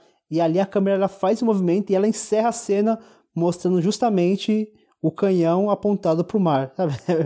É, é, muito bom essa cena, é muito bem feita e muito bem pensada desde o começo até a conclusão dela. Eu acho que o mais, acho que o que me deixa mais intrigado em relação ao Lawrence da Arábia, né, é um filme, acho que o maior filme do Lean, inegável isso, assim, maior em todos os sentidos. É, mas o que me deixa sempre muito intrigado quando eu vejo esse filme, né? Eu, eu vi ele a primeira vez por influência do meu pai, é um dos filmes preferidos dele. Ao lado do próprio Ponte do Rio Kwai também, que a gente já mencionou. E só para completar essa trilogia de filmes que ele gosta, Os Canhões de Navarone. É, e o mais louco é que o Lawrence realmente existiu, sabe? Isso é uma coisa que me deixa muito intrigado. E o papel dele foi realmente esse. Ele era um oficial inglês que por ter um conhecimento daquela região, ele foi decisivo para o papel da Inglaterra durante a Primeira Guerra Mundial, assim, porque o Império Britânico ele se opunha ao Império Turco Otomano. E aí o que que o, o que que o, o Lawrence fez? Ele conseguiu incitar, né, instigar essas essas tribos que eram separadas e tinham uma, uma briga, como mostra mesmo no filme, que eram essas tribos árabes, para enfrentar esse domínio turco otomano na região que era deles mas que tudo meio que ficou perdido com a assinatura do acordo Sykes-Picot, que realmente aconteceu, foi um acordo secreto entre a França e a Inglaterra para dividir por zonas de influência toda aquela região ali do Oriente Médio, da Arábia, né? E, e inclusive é uma coisa que se situa próximo ao período que a gente mencionou do Senegal, quando a gente falou do, do, do cinema do Mambete, que aconteceu um pouquinho antes, né? Porque exatamente eles organizaram essa divisão e inauguraram essa nova era de imperialismo ali, que é uma coisa que ele vai repetir a, a menção no passagem para a Índia, né, que era quando a Inglaterra ainda tinha um domínio forte, e que depois vai começar a se perder ali no do meio para o final do, do século XX, ali, a partir de 1950, 1960, né. Isso é uma coisa que me deixa muito intrigado. Isso é a única grande mudança que o, o, o Lin fez, tanto em relação ao material original, quanto em relação à história real do Lawrence, foi que quando ele é preso ali pelo, pelo Império Turco, né, né já no finalzinho do filme, é, na vida real o que aconteceu foi que ele foi torturado por várias semanas e foi violentado sexualmente, que é uma coisa que eles meio que mostram, mas depois deixam de lado, acho que talvez é, por conta de. É, sim. sugere, que, é, mas não deixa claro. eu- Tanto que eu fiquei na dúvida disso. É, mas eu acho que ah, uma parte boa, assim, pra gente estar pensando, é que tá baseado em fatos reais, mas que pensando na figura do Lawrence da vida real, o cara é- já era um mito, né, na Inglaterra. E o que acontece com o mito é que muita coisa que permeia ali o mito, na verdade, pode ser mentira, pode Sim, ser, sim. pode ser invenção, pode não ser só verdade. isso, como. Então, a, a própria, até pelo fato de, dele ter escrito a própria biografia, Era isso que eu ia mencionar. muitos historiadores é, acreditam que ele fantasiou muita Aham. coisa, ele romantizou muita coisa para deixar o livro mais interessante. Até a própria questão do estupro, é, muitos historiadores dizem que foi uma forçação de barra que ele fez, é, porque muito se dizia na época que ele era uma pessoa, que ele era um homem homossexual, né? Porque ele tinha uma vida amorosa quase que zero, ninguém sabia com as pessoas com quem ele se envolveu. E aí, por existir esse mito e a gente não ter delimitado o que aconteceu, o que não aconteceu, o que foi verdade, o que não foi, a figura do mito mesmo, eu acho que o Lin aí tem uma oportunidade até de estar tá enriquecendo mais os personagens, assim, porque o personagem do filme eu acho muito rico. Ele tem umas nuances, assim, umas, umas, umas mudanças de olhar, umas coisas tão sutis, assim, que o ator a, tá fantástico, ele entrega muito, assim. É, que eu acho que pode ser até uma versão melhor do que o da vida real, sabe, Lawrence? É, até, até esse comentário sobre a sexualidade dele, ele coloca em alguns pontos, assim, que é muito legal. O Lin, ele brinca recebe- muito. Até quando ele fala da relação dele com o personagem do Omar Sharif, né? Eles falam um pouco isso, mas assim, só pra completar esse lance mais histórico, é, e aí quando teve a assinatura desse acordo, né, que como oficial o Lawrence ficou sabendo, ele ficou com raiva, porque ele já tinha assumido essa identidade mesmo de ser um, um branco árabe, vamos dizer assim, que ele renunciou ao posto dele, não quis receber medalha, não quis nada, e aí, quando ele chegou, voltou para Inglaterra, ele escreveu a própria biografia contando a sua versão dos fatos, né, que é uma versão meio exagerada e com muita forçação de barra em alguns pontos, que chamava Os Sete Pilares da Sabedoria. E é meio que a partir dela também que o filme se constrói e a historiografia meio que tenta juntar isso com a, com a história. Ele morreu, assim como mostra no filme mesmo, sofreu um acidente de moto e aí alguns dias depois ele morreu no hospital. Mas vai lá, Fernando, diga lá o que, que você ia falar. Então, o que eu ia falar era que o, o Lin, ele, ele, tinha, ele tinha em mente jogar essas pistas da questão da, da dessa indecisão enquanto a sexualidade do, do personagem. Quando a pessoa é pública, então a gente, a- as pessoas acabam teorizando a- algumas situações. E que durante o filme você vai pincelando algumas coisinhas, como por exemplo, tem uma cena onde tá uma conversa dele com.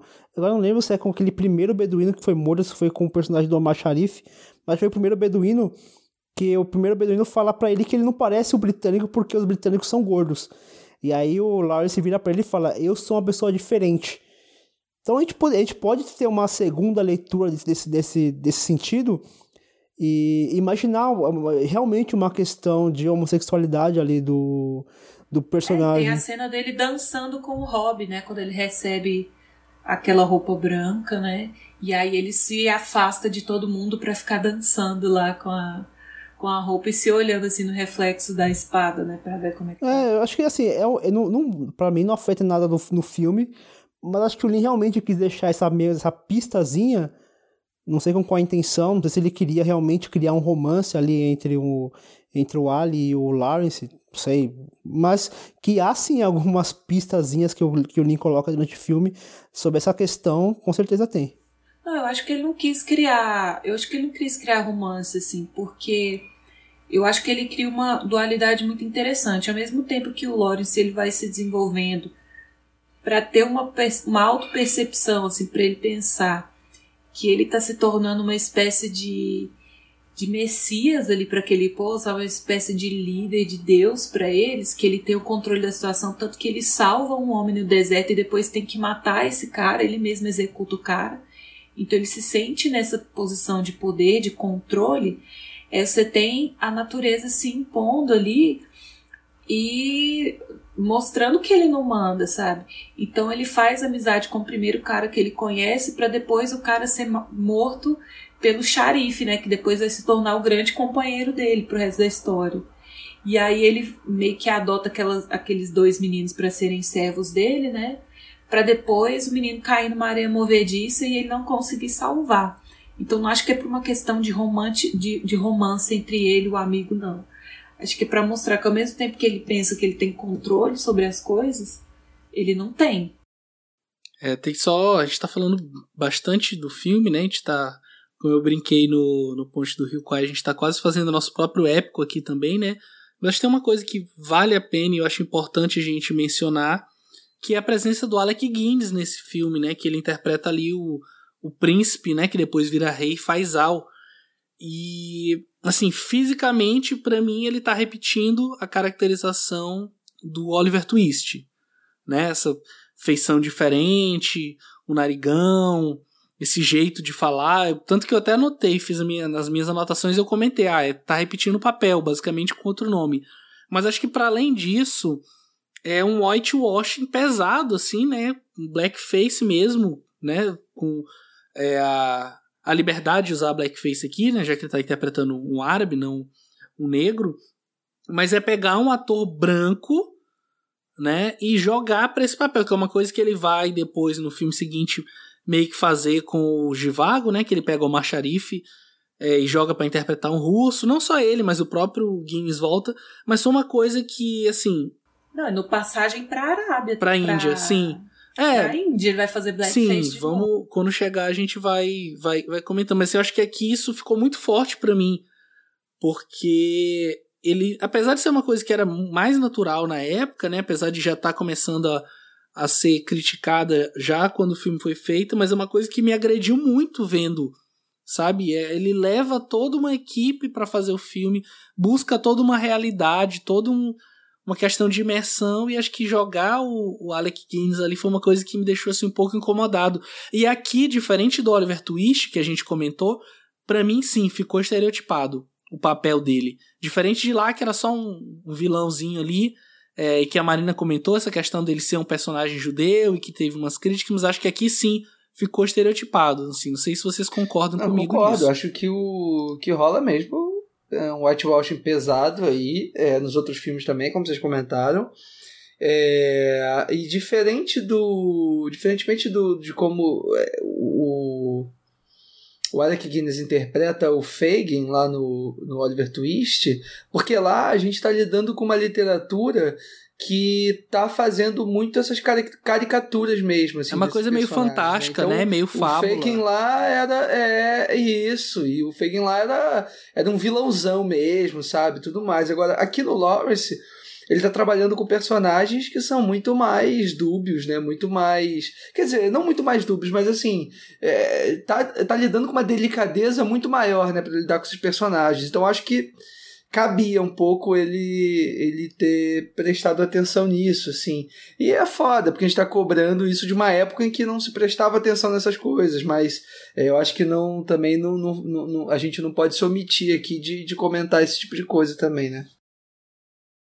É, não sei se vocês têm mais alguma coisa para comentar, mas só para a gente terminar aqui é, um pouquinho mais alto astral do que esse assunto, é, tem uma tem duas coisas assim que eu queria é, lembrar que uma, uma coisa bem bacana que também o Peter O'Toole fala nessa entrevista desse documentário que eu vi é, que, que trata um pouco dessa coisa da direção de atores também e de como a, a liberdade que o Lin dava em determinados momentos apesar dele ser um diretor muito tirânico e, e, e, e controlador mas a liberdade que ele dava para seus atores à medida que ele ia confiando neles é como isso acabava é, refletindo na trama também é, que o Peter O'Toole conta um pouco da, do momento momento em que o, o, o David Lean é, conta para ele, é, meio que fala com ele sobre uma determinada cena que ele tem que gravar, que é aquela cena quando ele coloca aquela túnica branca pela primeira vez. Né, que tem um momento meio quase de suspensão narrativa, é um momento de musical ali,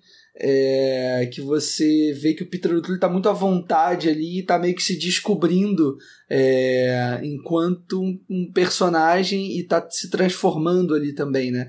Ele tá, ele tá vestiu a túnica, tá meio que dançando e se olhando, né, pela, pela, pelo deserto ali sozinho e em determinado momento ele tira é, um punhal ali do bolso, né? Uma espécie de. Não é exatamente um punhal, uma faca, enfim. E ele, o próprio ator, é, faz esse movimento de improviso mesmo, assim.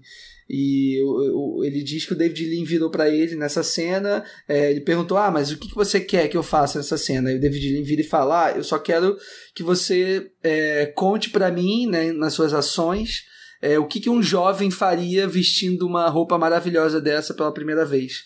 E aí o piloto diz que ah, é, na cabeça dele ele ficava é, se perguntando isso, e em determinado momento, durante a execução da cena, ele percebe: ah, eu acho que um, um jovem gostaria de se olhar.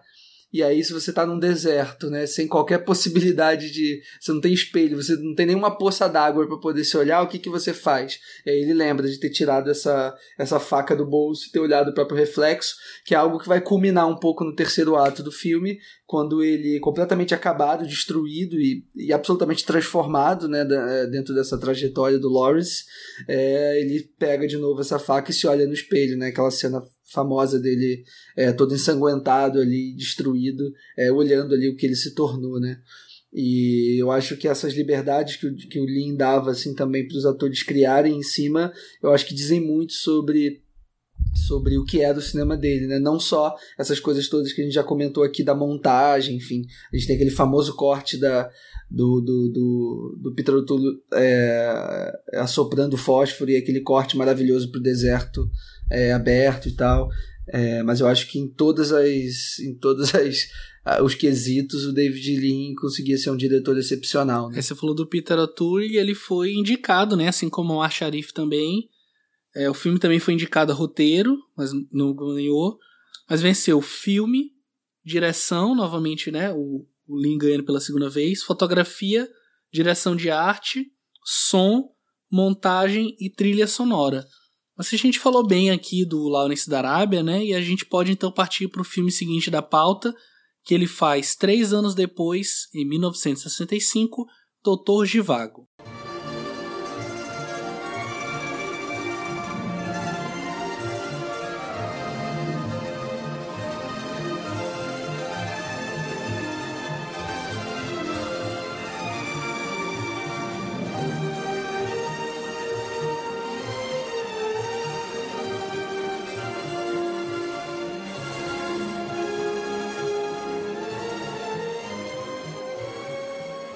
Baseado no romance de Boris Pasternak, o filme acompanha a trajetória de Yuri Givago, um médico e poeta no período das revoluções russas.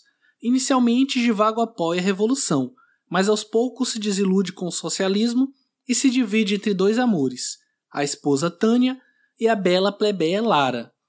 Aqui a gente está diante de mais um épico, né? E aqui é foi um filme que é, acabou não saindo tão é, bem quanto o Lean esperava, apesar de ter sido um sucesso de público, né? Foi até hoje a segunda maior bilheteria da MGM, né? Perdendo apenas para O Vento Levou. Mas sofreu muita crítica mesmo, ele foi muito.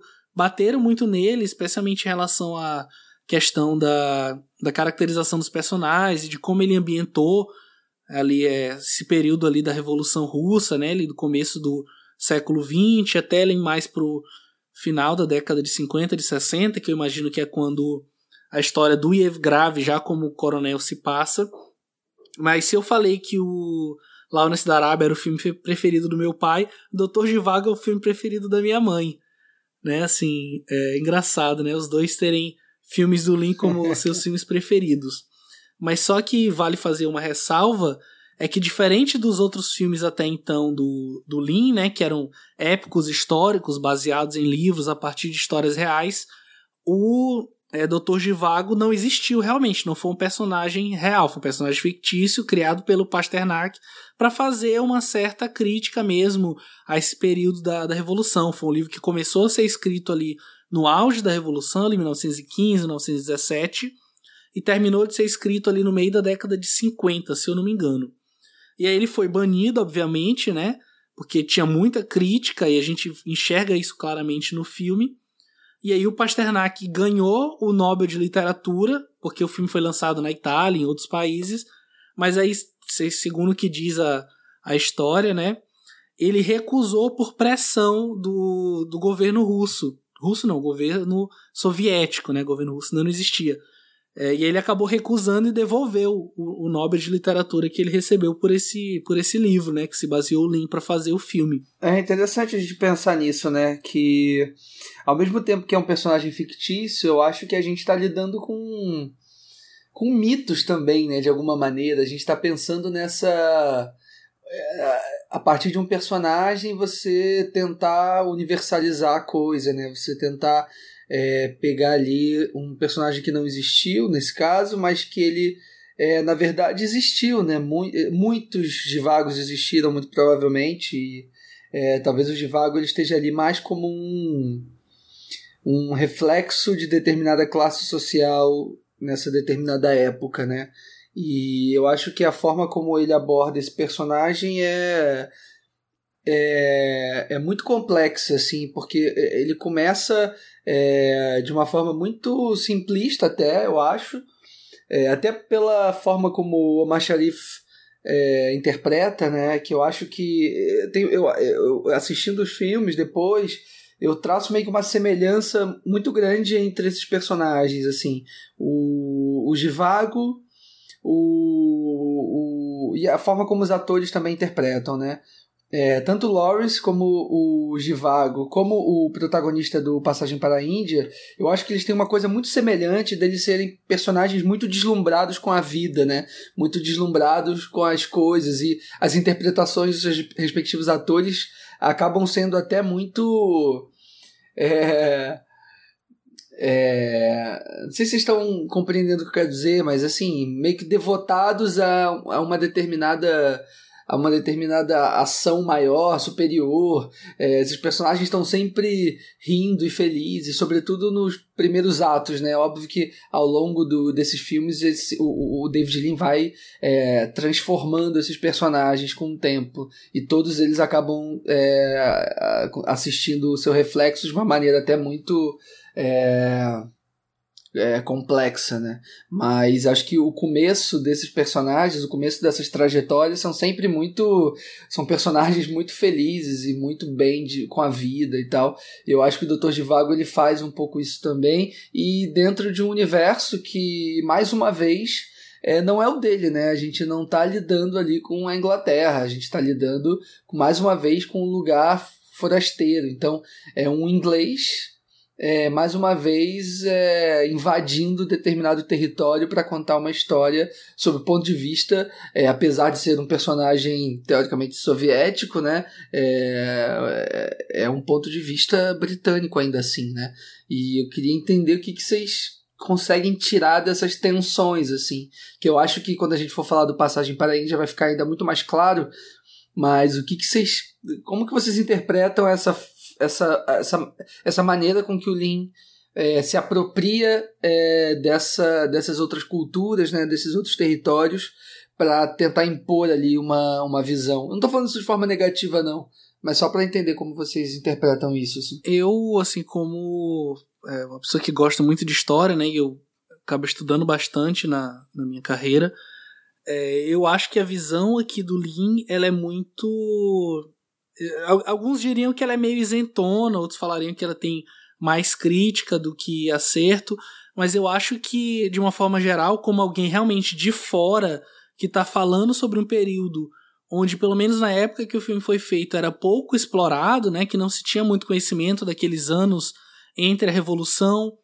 e, e o período de, de ditadura né, ali da, da União Soviética pós Segunda Guerra Mundial, é, eu acho que ele tem muitos acertos, assim. Acho que ele consegue equilibrar bem as coisas, porque ele não, não coloca é, o seu protagonista como alguém que se posiciona claramente, né? Porque ele tá o tempo todo ali dizendo que ele concorda com as ideias socialistas, falando que ele concorda com o partido, mas que ele não concorda com o que o partido faz e como ele faz, né?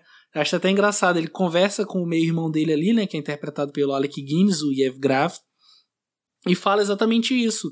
E aí o Lin ele consegue concatenar uma série de coisas que aconteceram durante esse período, eu acho que de uma forma muito boa, assim.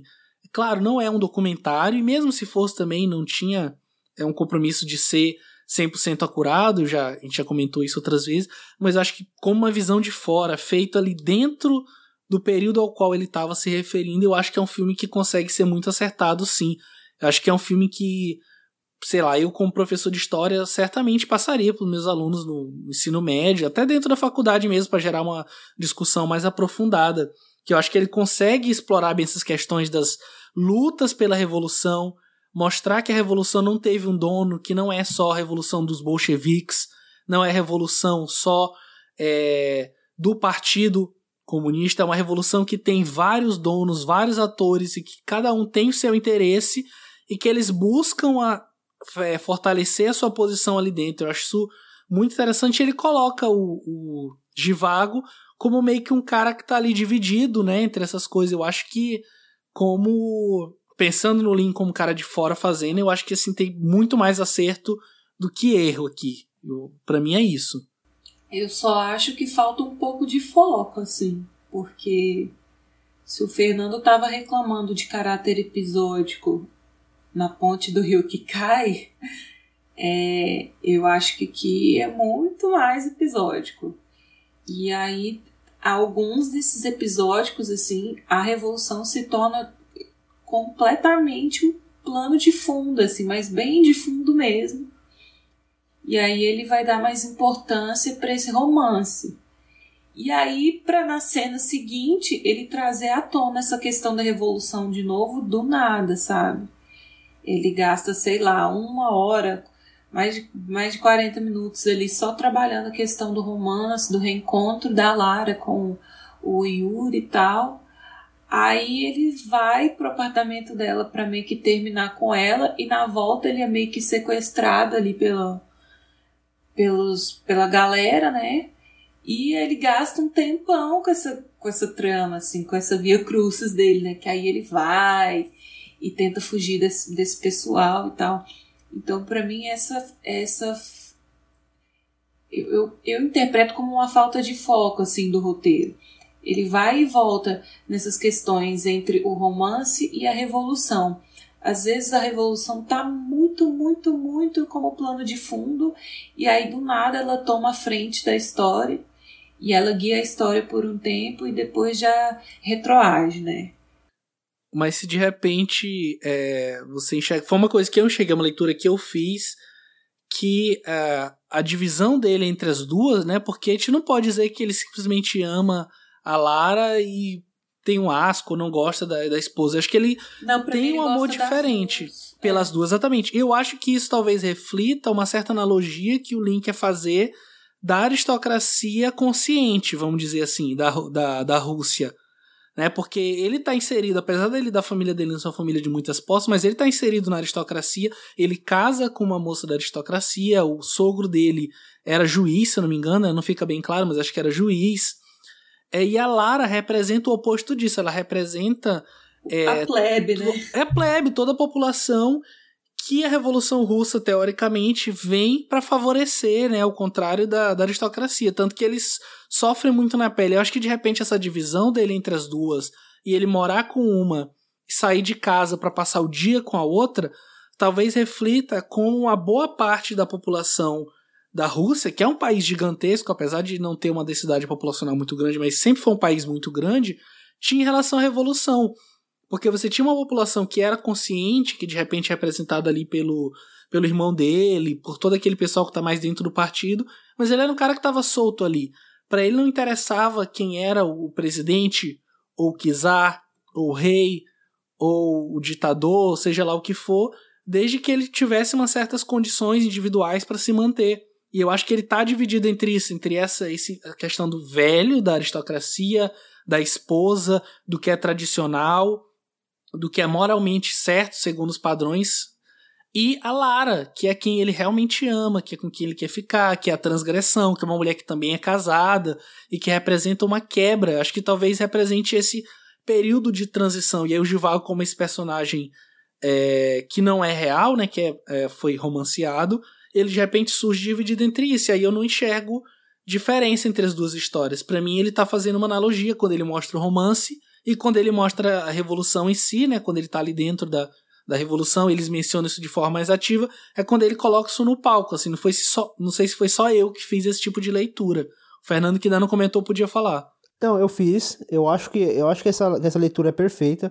Ele realmente a divisão do do personagem do Givago, ele realmente, ele desde o começo do filme, ele se vê dividido. Só que a diferença, que eu, no caso que a Marina falou, é que quando a gente pensa na, na, na Revolução Russa, nas revoluções russas, quando o filme aborda, lógico, o objetivo do filme não é ser um retrato histórico e perfeito, é, com todos os detalhes da, do que realmente aconteceu me soa um pouco vago, me soa um pouco, não digo raso no sentido de, de leviano, mas de não se aprofundar, até porque o objetivo do filme não é, não é fazer esse tipo de leitura aprofundada. Agora, quando vai pro quando, quando a gente mostra o romance, os próprios personagens, a questão do, do, da maneira como eles se olham, como eles se tocam, como ele lida com cada uma da, das suas paixões, acaba se aprofundando mais na questão do romance do que na questão do, da, da própria revolução. Eu mesmo, quando a Marina comentou a questão de ser episódico, vai, vamos pensar, quando eu estava no episódio do romance, cara, aquilo me comprava fácil. Fácil. Me sentia super cativado, queria ver o que ia acontecer com, com aquele casal, tudo. Quando estava falando mais da parte da revolução, estava mostrando ali um pouquinho dos dos, dos trâmites das guerras, dos, dos conflitos, já me perdia, já não me interessava tanto, já, já me perdia um pouquinho do, do meu interesse, porque para mim soava muito plano de fundo, e como plano de fundo, tava dando, tava dando-se muita atenção ao plano de fundo, sabe? É, eu, eu sentia. sensação. Não é? Eu, eu, eu, sentia que aquilo era um plano de fundo, só que ao mesmo tempo, se é um plano de fundo, por que, que eu tô dando tanta, tanta atenção para ele? Sabe, se é um plano de fundo apenas. É, e na verdade eu gosto bem desse filme, sabe? Eu tô fazendo ó, esses comentários assim, até parece que eu não curto, mas eu gosto bem pela parte da, do, do desenvolvimento dos personagens e da, do relacionamento entre eles, assim, menos pela parte do contexto histórico e mais pela parte que trabalha os personagens, assim. Eu acho que a cena de abertura, que é muito famosa, é, do velório ali da mãe do Givago, né? ela é maravilhosa, assim. É, o menino tá calado, tem aquela música tocando de fundo, aquela fotografia tão, é, é, tão escura, tão intensa, e a gente vê todo, a gente interpreta todos os sentimentos na cabeça daquele menino ali, numa cena tão, tão silenciosa, né? Assim, um menino bem calado. É, eu acho que é isso que fica do filme para mim, assim mais essa parte é, mais emotiva do filme do que o, o contexto da revolução.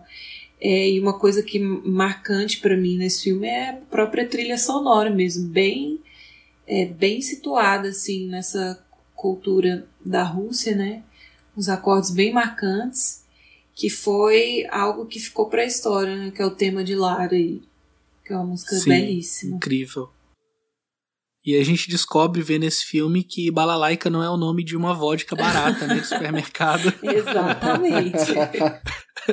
Mas só antes do Leandro comentar, eu vou adicionar mais mesma coisa para você, de repente tentar concatenar tudo que a gente veio falando até agora.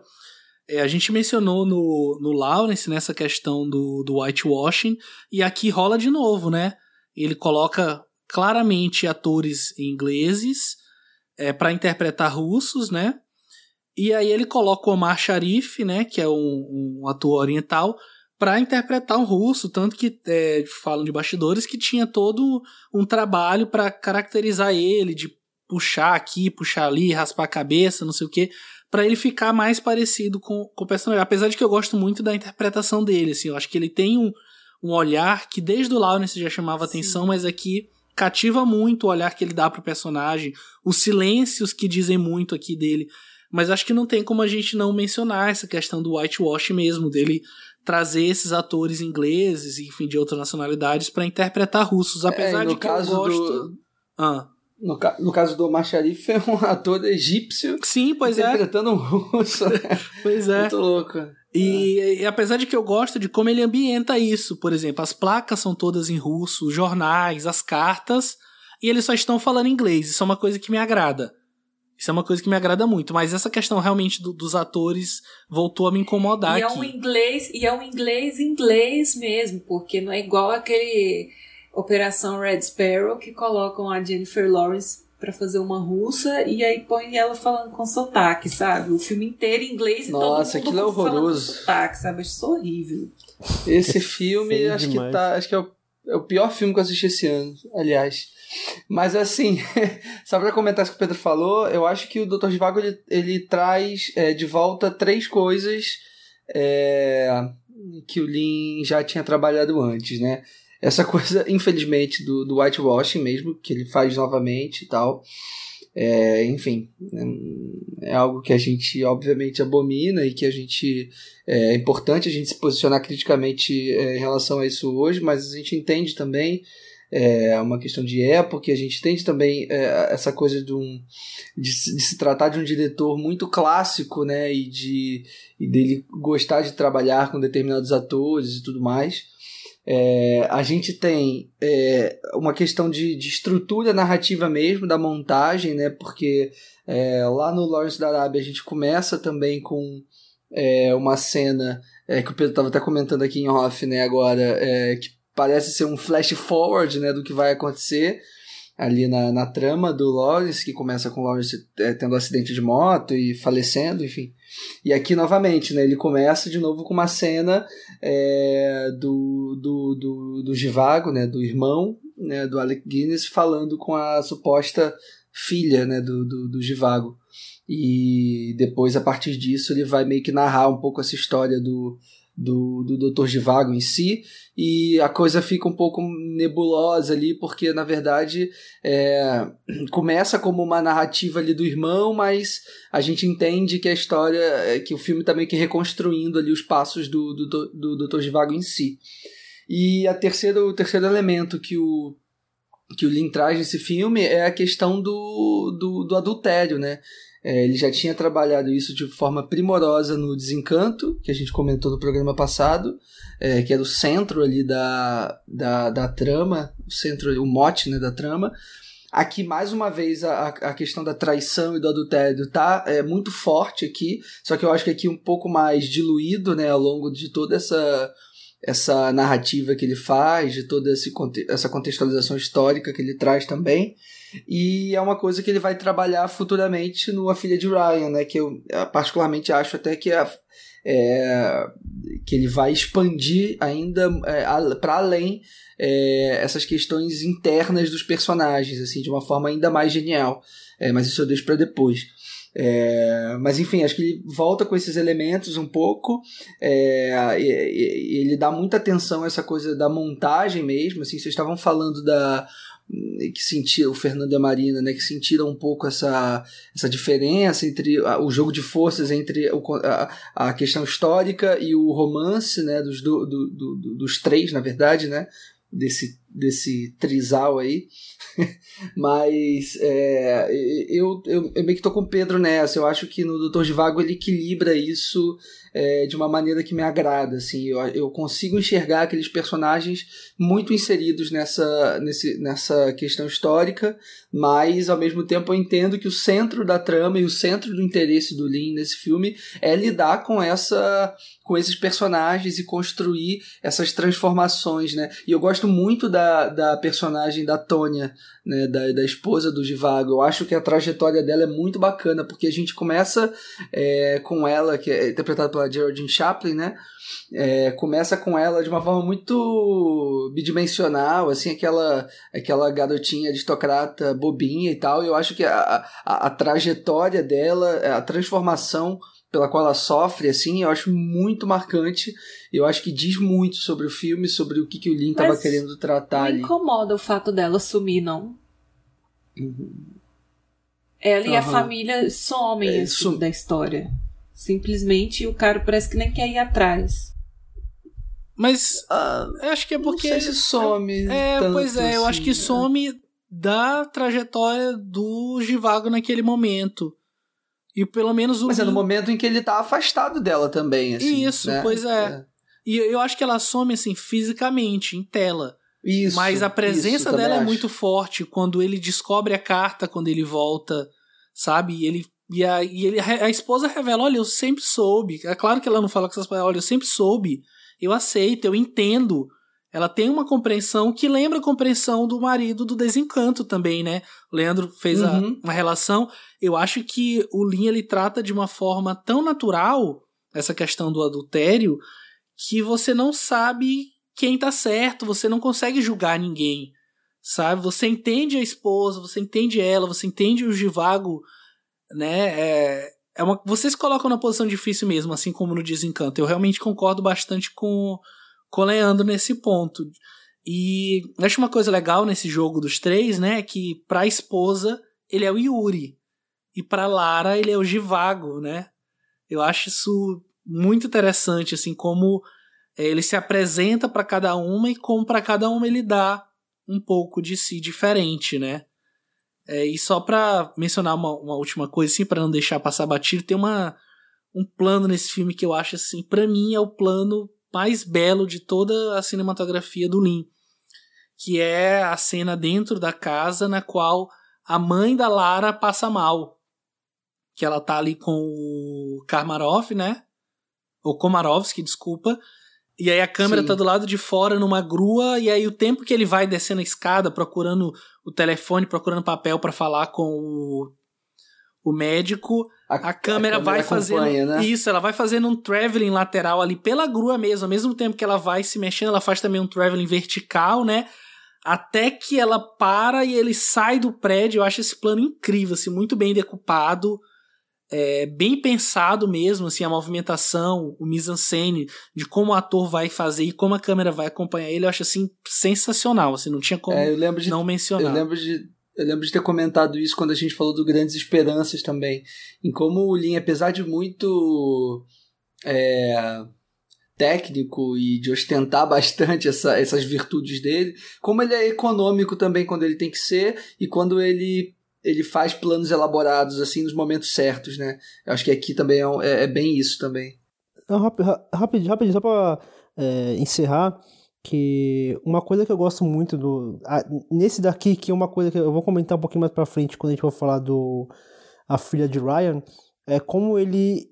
ele ele me deixa interessado nos três personagens, né? No triângulo amoroso ali. Porque tanto a, a Laura quanto a. Esqueci o nome da. Da esposa dele. Tônia. A Tônia. Você, você, você é cativante. Todas as ambas são, são cativantes. E. Mas tem uma cena assim que, que, me, que me emocionou bastante. Que é uma cena onde ele chega pra Laura e fala: Vamos viver a vida antes que nos separem. Sabe, eu é acho isso lindo esse diálogo. é isso, cara. Ele sabe que é, ele sabe que aquilo que aquilo que ele tá vivendo não é uma coisa estável, não é uma coisa é que falar correto soa moralista demais, mas não é uma coisa que será facilmente aceito, sabe? Ele sabe a Tem dificuldade. perspectiva, né? Exatamente. Ele sabe que não tem E futuro. eles, e eles criam um reino gelado ali deles, né? Naquela casa. E é muito simbólico. Onde É- parece que o tempo Isso. para ali. Não, né? não, e, a- e a- além disso, é muito simbólico aquilo ser gelo, porque o gelo, a partir do momento que aquilo esquenta, derrete, cara, passa, sabe? Acaba, né? Acaba. E é muito simbólico isso. E isso, isso eu fiquei. É aquele negócio que a gente falou, né? Eu, eu- eu reclamo do filme, fico cansado, acaba o filme. E acaba o filme, eu fico com a sensação de, pô, cara, que Porque filme o bom. design, sabe? o design de produção, assim, os cenários, o, o- a fotografia desse filme são belíssimas, assim. E é claro que na época ele não pôde filmar na Rússia, né? E aí ele filmou no Canadá, na Espanha, né? Finlândia, num monte de lugar. E ficou muito lindo, assim. O Ele filme. não só não pôde filmar na Rússia, como o filme só foi lançado lá em 94, já na época do Gorbachev, da abertura econômica, política. Nossa. E o livro gente que ter é... uma dimensão, né, do, desse contexto histórico. Pois é. assim. E o livro Quão que ele é baseado também só é. foi lançado depois. O livro só foi lançado em 88 no- na Rússia. E era um best-seller nos Estados Unidos já, né? Uma anos. curiosidade da, dessa questão de ser gravado em outro lugar, que foi muito, muitas das cenas foram gravadas na Espanha, e aí era durante o, o, o regime, o regime do general é, Frisco Franco. E aí, como eles estavam ali fazendo, usando, é, cantando músicas marxistas, se manifestando ali durante a gravação, que eles escolheram filmar às três da manhã para não ter confusão, mesmo assim, muitos acharam, muitos ali, os, os, os policiais acharam que eles realmente eram um, um grupo de marxistas fazendo manifestações e eles tiveram muita dificuldade de filmar por conta disso, porque o governo não queria permitir que eles fizessem isso, porque achavam que eles realmente estavam se manifestando a favor do marxismo e deu uma confusão, mas no final deu tudo certo. Só o comentário para. Desculpa, Pedro, antes de você passar para outra. Vocês estavam falando dessa coisa do, do, do personagem do Givago e de, de como ele aborda esse romance dele com a Lara. Eu acho que essa é uma maneira que o Lee encontrou de humanizar esse personagem é, sem passar pano pra traição, né, em si, assim, pelo que ele estava fazendo com, com a esposa, porque, né, se for pensar, parar pra pensar, porra, que bosta, assim, né, o cara tá deixando a esposa em casa, é, cuidando de tudo e vai lá sair para viver o romance dele, assim. Só que eu acho que ele humaniza isso é, de uma maneira muito foda, é, sem passar pano, sabe? Porque eu acho que as consequências é, né, dessas ações do personagem são são sentidas, assim, tanto por ele como por quem tá vendo, né, pela gente. Como eu mencionei na, na abertura, né, o filme ele teve não teve uma recepção tão boa da parte da crítica, mas acabou sendo um sucesso enorme de público. E aí, cinco anos depois, a gente vai falar do próximo filme da pauta, que é A Filha de Ryan, de 1970.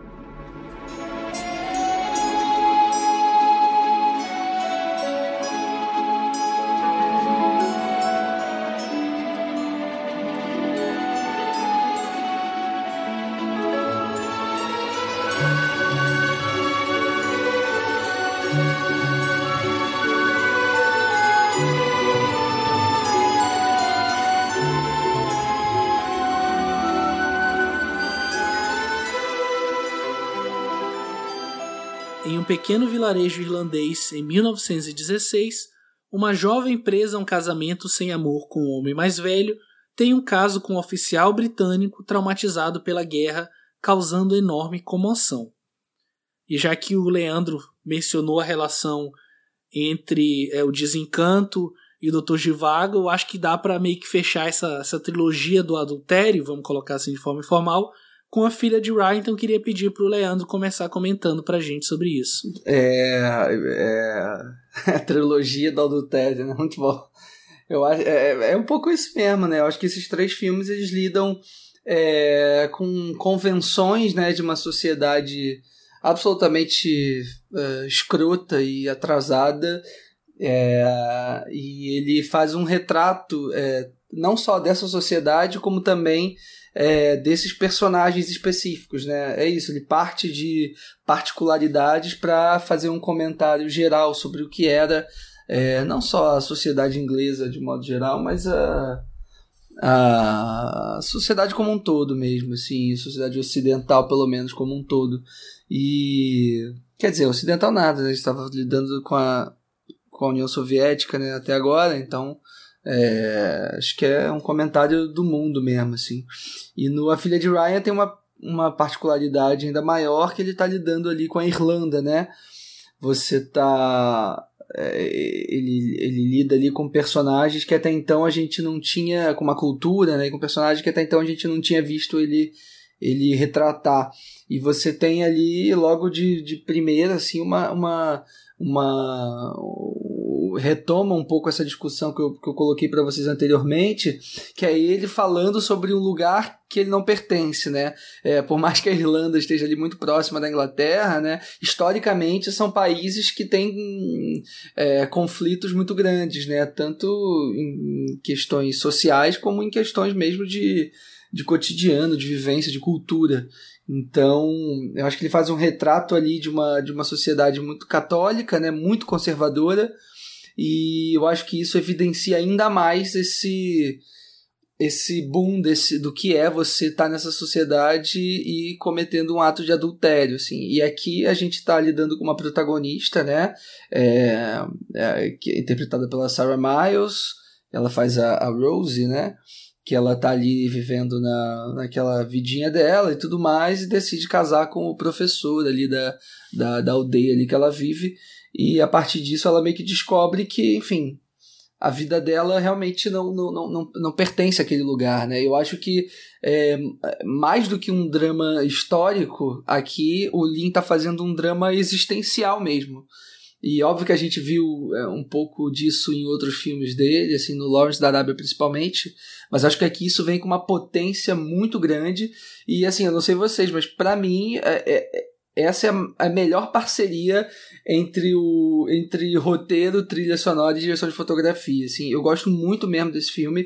Eu acho que as coisas estão é, todas muito bem é, casadas. É, a, o roteiro do Robert Bolt, a trilha do Maurício Jarré e a, e a, e a fotografia do, do Fred Young. Acho que uma complementa a outra, sabe? Eu acho que as coisas estão é, super encaixadas e, e enfim, resulta num, num, boom, assim, numa potência sexual mesmo e, e transgressiva, assim, em termos de sociedade, é, acho que mais potente, assim, de todos os filmes do Link que eu vi até agora.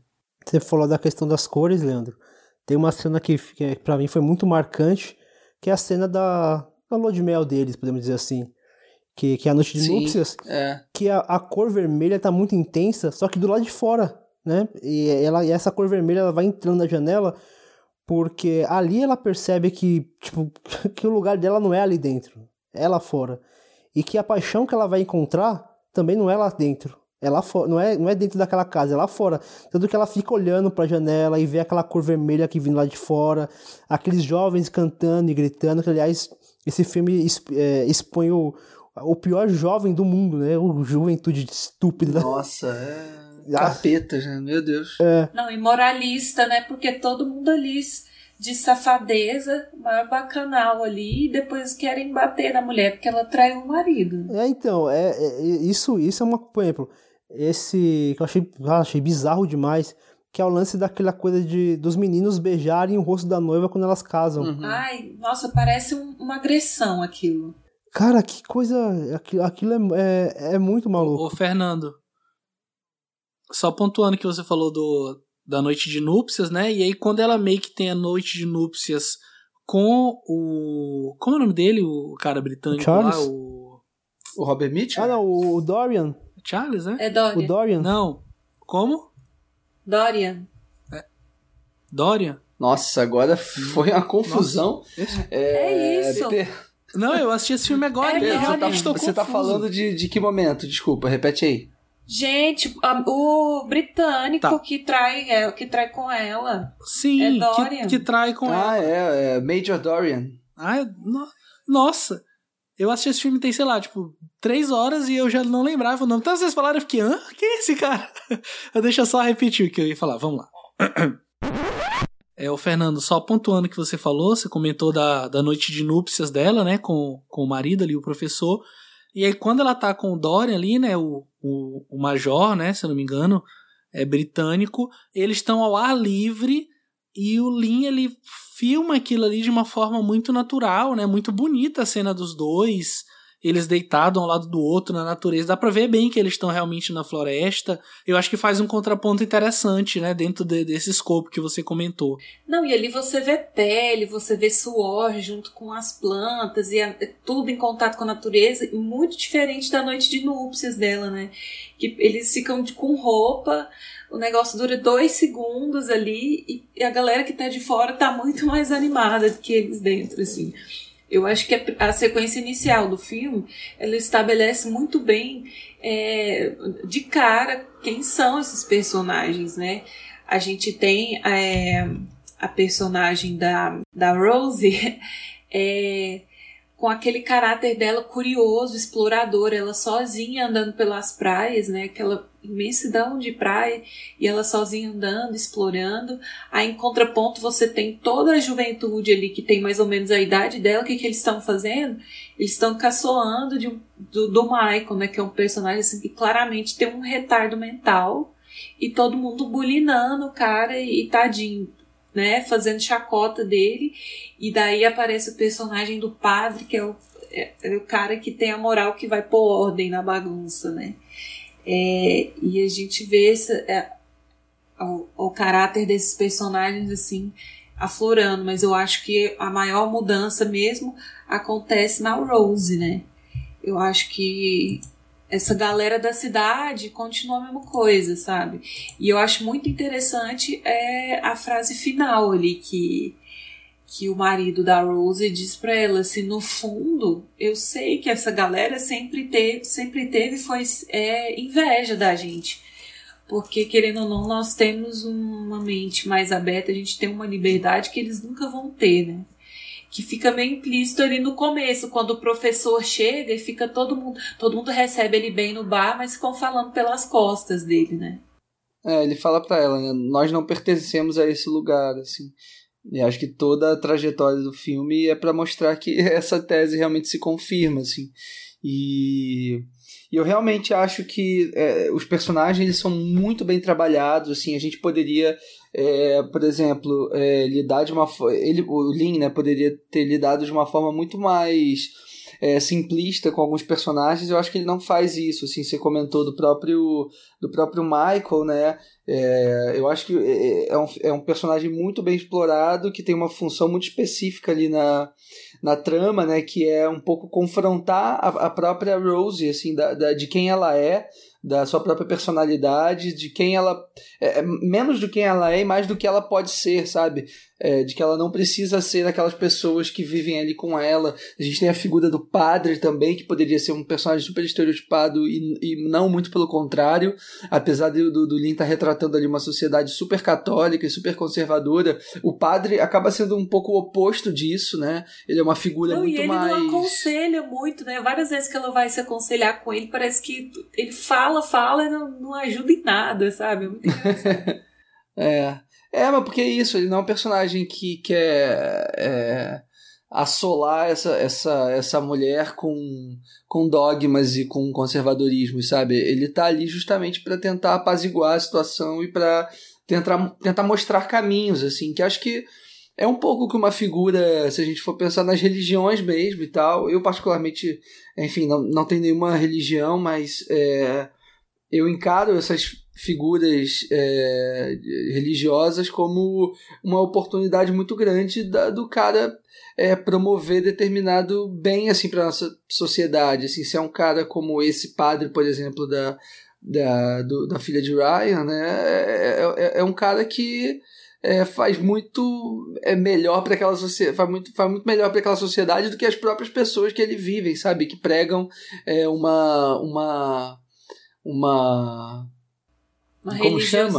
Uma, é, uma religiosidade que é, é, certamente eles não pregam, né? Essa coisa do, do, do, cidadão de bem, né? Que a gente fala tanto hoje, assim, e, e que ele está retratado de forma completamente cruel, assim, né? Nas atitudes que eles tomam diante da protagonista. Leandro, você falou disso, teve uma, tem uma cena que é bem no finalzinho do filme, que é da, da cena onde onde a Rose ela é espancada, que ele chega e meio que o pessoal, sabendo que ele é um padre, então o pessoal meio que parou, deu atenção para ele, aí ele chega, aí quando ele vê o que aconteceu, ele começa a expulsar a galera, dando bicuda, dando pontapé, tapando pescotapa, tudo.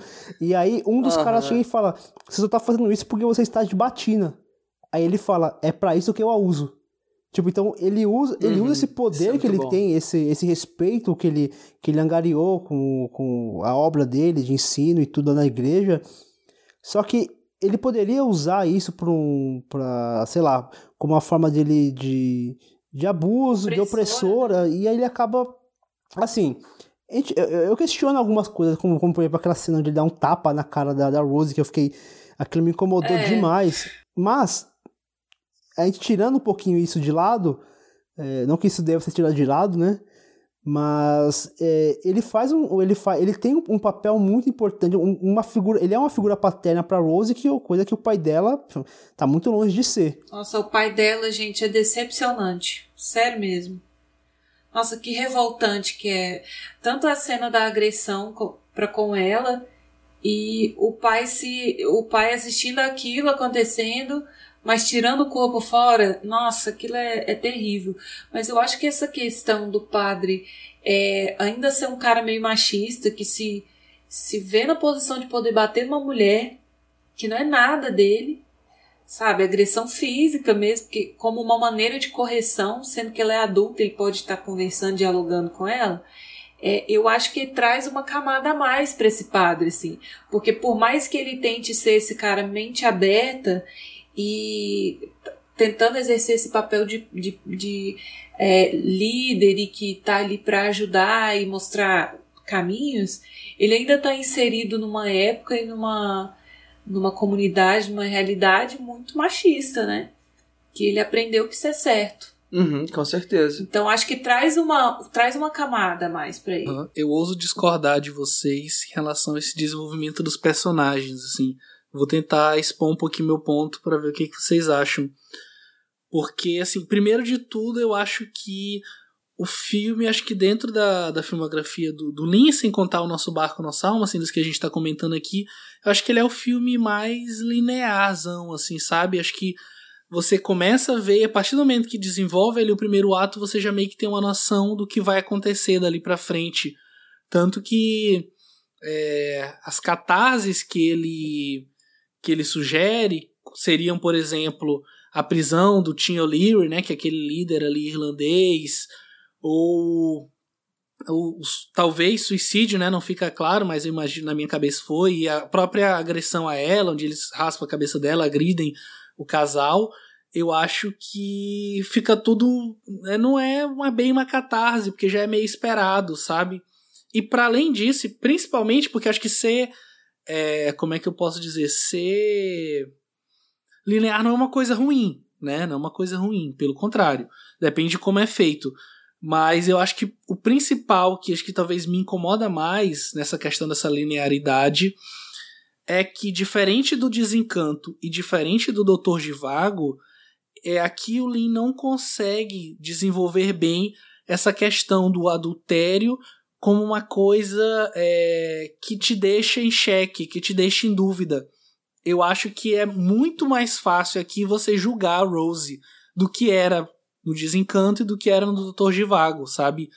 É, e não pelo fato dela ser uma mulher, porque no Desencanto a protagonista também era uma mulher, mas a gente conseguia lá muito mais fácil ter empatia por ela, ter empatia pelo marido, ter empatia pelo, pelo rapaz que ela conhece, que eu, é, agora me foge o nome, mas aqui não, eu acho que desde o começo ela tá sendo julgada de uma forma muito forte, sabe? E não só por aqueles personagens é, que são conservadores, mas eu acho que o próprio filme, de uma certa forma, chega a julgar ela, sabe? Acho que essa cena do padre batendo nela é um pouco isso. E aí o marido dela, quando ele falar, ah, eles, eles têm inveja para mim, não é ele falando que realmente eles são pessoas que não se encaixam ali, eles realmente têm inveja, mas é mais tentando consolá-la de alguma forma. E aí nisso ele mostra mais uma vez, né, sendo traído, tem uma responsabilidade emocional muito grande com ela, né? Ele até o último instante não me dá a mão vamos junto. E ele sempre soube do que estava acontecendo, mas eu acho que aqui é muito mais fácil a gente se colocar nessa posição de julgador do que ela está fazendo do que sentir empatia total por o que acontece, sim.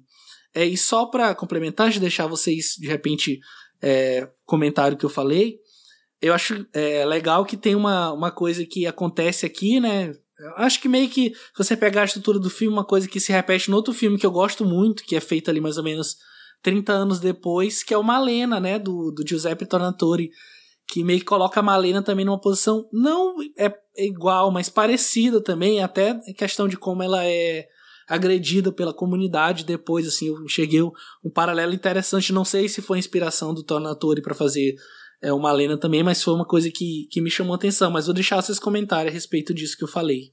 Eu, eu concordo bastante. Acho que o meu único problema com esse filme o que acaba sendo um problema muito grande para mim, porque o filme ele é centrado nisso, então isso é a base de apoio dele, é que a gente citou aqui o Desencanto e o Desencanto e o Dr. Givago, que, que é a questão de como que ele trabalha bem aquele triângulo, e os três pilares do triângulo, na verdade a gente pode considerar os, o, é, os três pilares do triângulo você consegue é, criar uma certa simpatia, uma certa empatia por eles. Então, nós temos aqui o, a Rose, nós temos o Charles e nós temos o Dorian. Tipo, eu, eu, eu não sei lá, não me interessou nada o Dorian, sabe? Ele aparece que é uma maneira interessante e misteriosa, só que, é, sei lá, o filme, o filme me coloca numa, numa situação do qual, em momento algum, em momento algum, eu acharia que seria legal ela ficar com Dorian, sabe? Eu não, não, não sentia vontade de torcer. É, se, ela, se, ela, se, ele tá, se ela tava com Dorian, tipo, pra mim era muito claro aquilo que é um, uma coisa muito passageira daquele momento e que, beleza, passou aquilo, ela vai voltar pro marido dela e, e segue o barco. É... O próprio marido acha isso, né? Que ah, é passageiro. Isso. E eu acho que o próprio Dorian não, não usa, porque é uma palavra forte que ele também tem um sentimento, mas parece, né, que ele tá meio usando ela ali como uma, uma forma de, de escapar, porque ele não demonstra ter cuidado nenhum com ela para além da relação dos dois, sabe? Então, porque... Ele não faz nada em relação a ela ser agredida, ser sabe? Ele não liga, ele simplesmente não se importa. Pelo menos é o que aparenta naquela cena que ele atira então, no é cara. Então, isso que eu falo, isso é o que aparenta, porque eles não, você não vê eles conversando. Por exemplo, de frente você pega no desencanto, que você vê o casal, eles tendo um, uma certa afinidade, conversando, rindo, se divertindo. Isso, isso cria um, um, um laço afetivo entre eles, o que não acontece aqui. E aí todo, e aí sim, isso isso deixa margem para que o espectador julgue aquele ato dela como algo prejudicial, algo nocivo, e aí coloca o marido como um personagem bonzinho, compreensivo, amoroso, que apesar de ser um senhorzinho conservador, mas meio que coloca ele numa situação de vítima, coisa que nos outros filmes não, não soa tanto como aquela coisa de vítima. Eu não consigo ver, por exemplo, o marido do, no desencanto como uma vítima, eu não consigo ver a Tônia como uma vítima, e aqui eu consigo ver o, o Charles como uma vítima.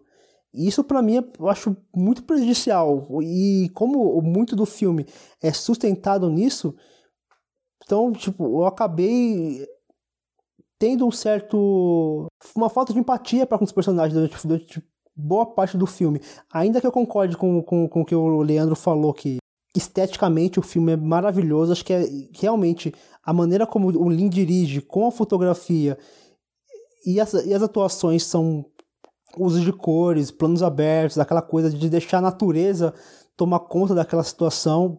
Até tem, esse, tenho um plano que eu. Acho que depois eu até quero explorar um pouquinho mais sobre essas, esses acordes que o, que o Lin faz, mas tem a cena do, do encontro entre eh, o, o Dorian e a Rose, que tem um, um acorde assim, fantástico, e transita é, entre o bar e, o, e as cenas de guerra, que, que é o, o grande trauma do Dorian. Mas fora isso, me incomodou muito essa, esse, essa falta de. Talvez falta de cuidado, não sei. Falta de, de, de explorar mais o personagem do Dorian, que ele acaba sendo uma. Um, ele, tá, ele tem uma função muito importante do filme, só que acaba ficando meio esquecida, sabe? Meio, meio apenas passageira. Então, é, só para comentar um pouquinho o que vocês estão falando, eu acho que é, não sei, a impressão que vocês estão usando um pouco dois pesos, duas medidas, assim, com, com, com esses personagens. Porque eu acho que, por exemplo, é, você está falando em termos de complexidade de personagens em relação ao triângulo amoroso, né? Se a gente for parar para pensar lá no desencanto, né, no, no marido da, da, da, da protagonista, é, ele basicamente não tem muita representação. Assim, a gente só tem aquele gancho no final em que a gente, enfim, descobre que um pouco da, da personalidade dele. Mas assim, em nenhum momento ele tá ali ativo na trama, assim. É, é o Fernando mesmo, eu lembro de ter comentado, ter comentado no, Doutor Givago, né, que a Tônia é, fica um pouco deixada de lado e tal, mas enfim, é, eu acho que a grande questão aqui do, do, do, dos personagens do A Filha de Ryan é que, diferente do, do Doutor Divago e do e do Desencanto, que eu acho que ali a gente estava lidando com. São, para mim são dois romances, né? Dois, uh, o Doutor Divago é um romance histórico e o Desencanto um romance mais intimista. Eu acho que aqui no A Filha de Ryan, apesar da gente estar tá ali presenciando uma história de amor, né? Entre ela e o, e o Major Inglês, eu acho que não é exatamente um romance, assim, eu, eu repito, eu acho que aqui a gente está lidando muito mais com um drama existencial dessa personagem e, e de que maneira ela se coloca dentro dessa sociedade. Assim. Eu acho que esse triângulo amoroso funciona é, aqui dentro da filha de Ryan, mas com outro propósito. É, e talvez por isso ele não, não necessite dessas questões, pelo menos para mim, assim, a minha compreensão, é, não necessite dessas questões que vocês trouxeram aqui. É, eu acho que é, o A Filha de Ryan, eu acho que ele se apega muito mais a, a, a, a momentos é, que fazem com que a gente compreenda mais sobre essa personagem. Eu acho que realmente é um filme muito focado nela. Por exemplo, o Fernando comentou agora desse primeiro encontro dela com o Major. Eu acho aquela cena a cena mais fantástica que eu vi da carreira do Lin, por exemplo. É, é acho que façam isso. Assim, eu acabei o filme. É, eu tava assistindo o filme com a Juliana, que é minha companheira e tal, ela tem visto alguns filmes do Lin comigo, assim. É, ela e a gente eu lembro de ter visto o filme e a gente meio que voltou assim para ver essa cena específica e tal.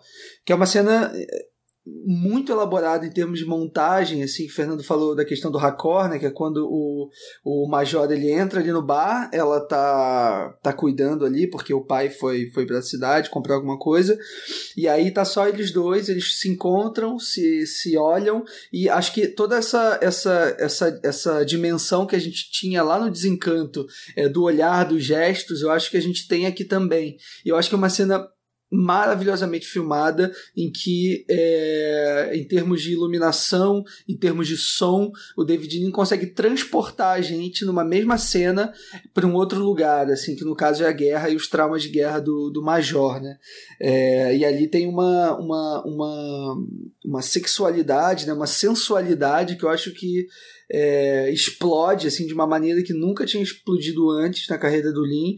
E o Lin, é, como vocês falaram, é um diretor até bem frio né, na hora de, de, de, de, narrar suas histórias, assim, mas aqui eu acho que é onde ele mais é, se liberta, assim, e tem uma outra, uma outra cena também que eu acho fantástica, que aí é isso, assim, é porque para mim esses personagens estão muito bem construídos mesmo ao longo desse, desse filme, assim, e um exemplo disso é como o, o, o personagem do Charles, né, o marido da, da da Rose, ele tá, ele já começa a desconfiar, né, de que, o, de que ele está sendo traído, e aí ele começa a ter uma, e a gente tem ecos de Lawrence da Arábia aqui, ele tem meio que uma mira, uma espécie de miragem na praia, que ele vê os dois meio que caminhando ali, as pegadas deles na areia também, e eu acho aquilo de um lirismo, assim, de um, e de um encanto tão profundo e, e diz tanto sobre esse personagem, diz tanto sobre é, como ele encara é, a vida, a própria vida dele, a própria, o próprio casamento dele, que eu acho, nossa, eu me sensibilizo muito com esse personagem assim nesse momento, sabe?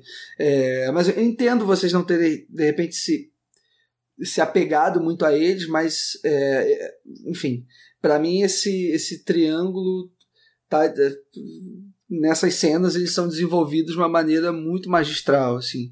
Mas não sei, acho que é uma leitura diferente também que a gente fez, talvez. Né? É, acho que vale a, a discussão com certeza, né?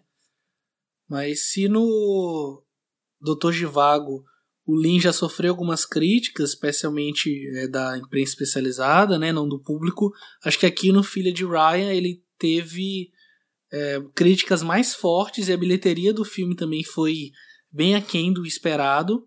E aí nisso levou ele meio que a um, a um exílio, ele chegou a falar que não ia mais fazer filmes, mas ele vai retornar para o cinema para fazer inclusive seu último filme, é, 14 anos depois, em 1984, para Passagem para a Índia.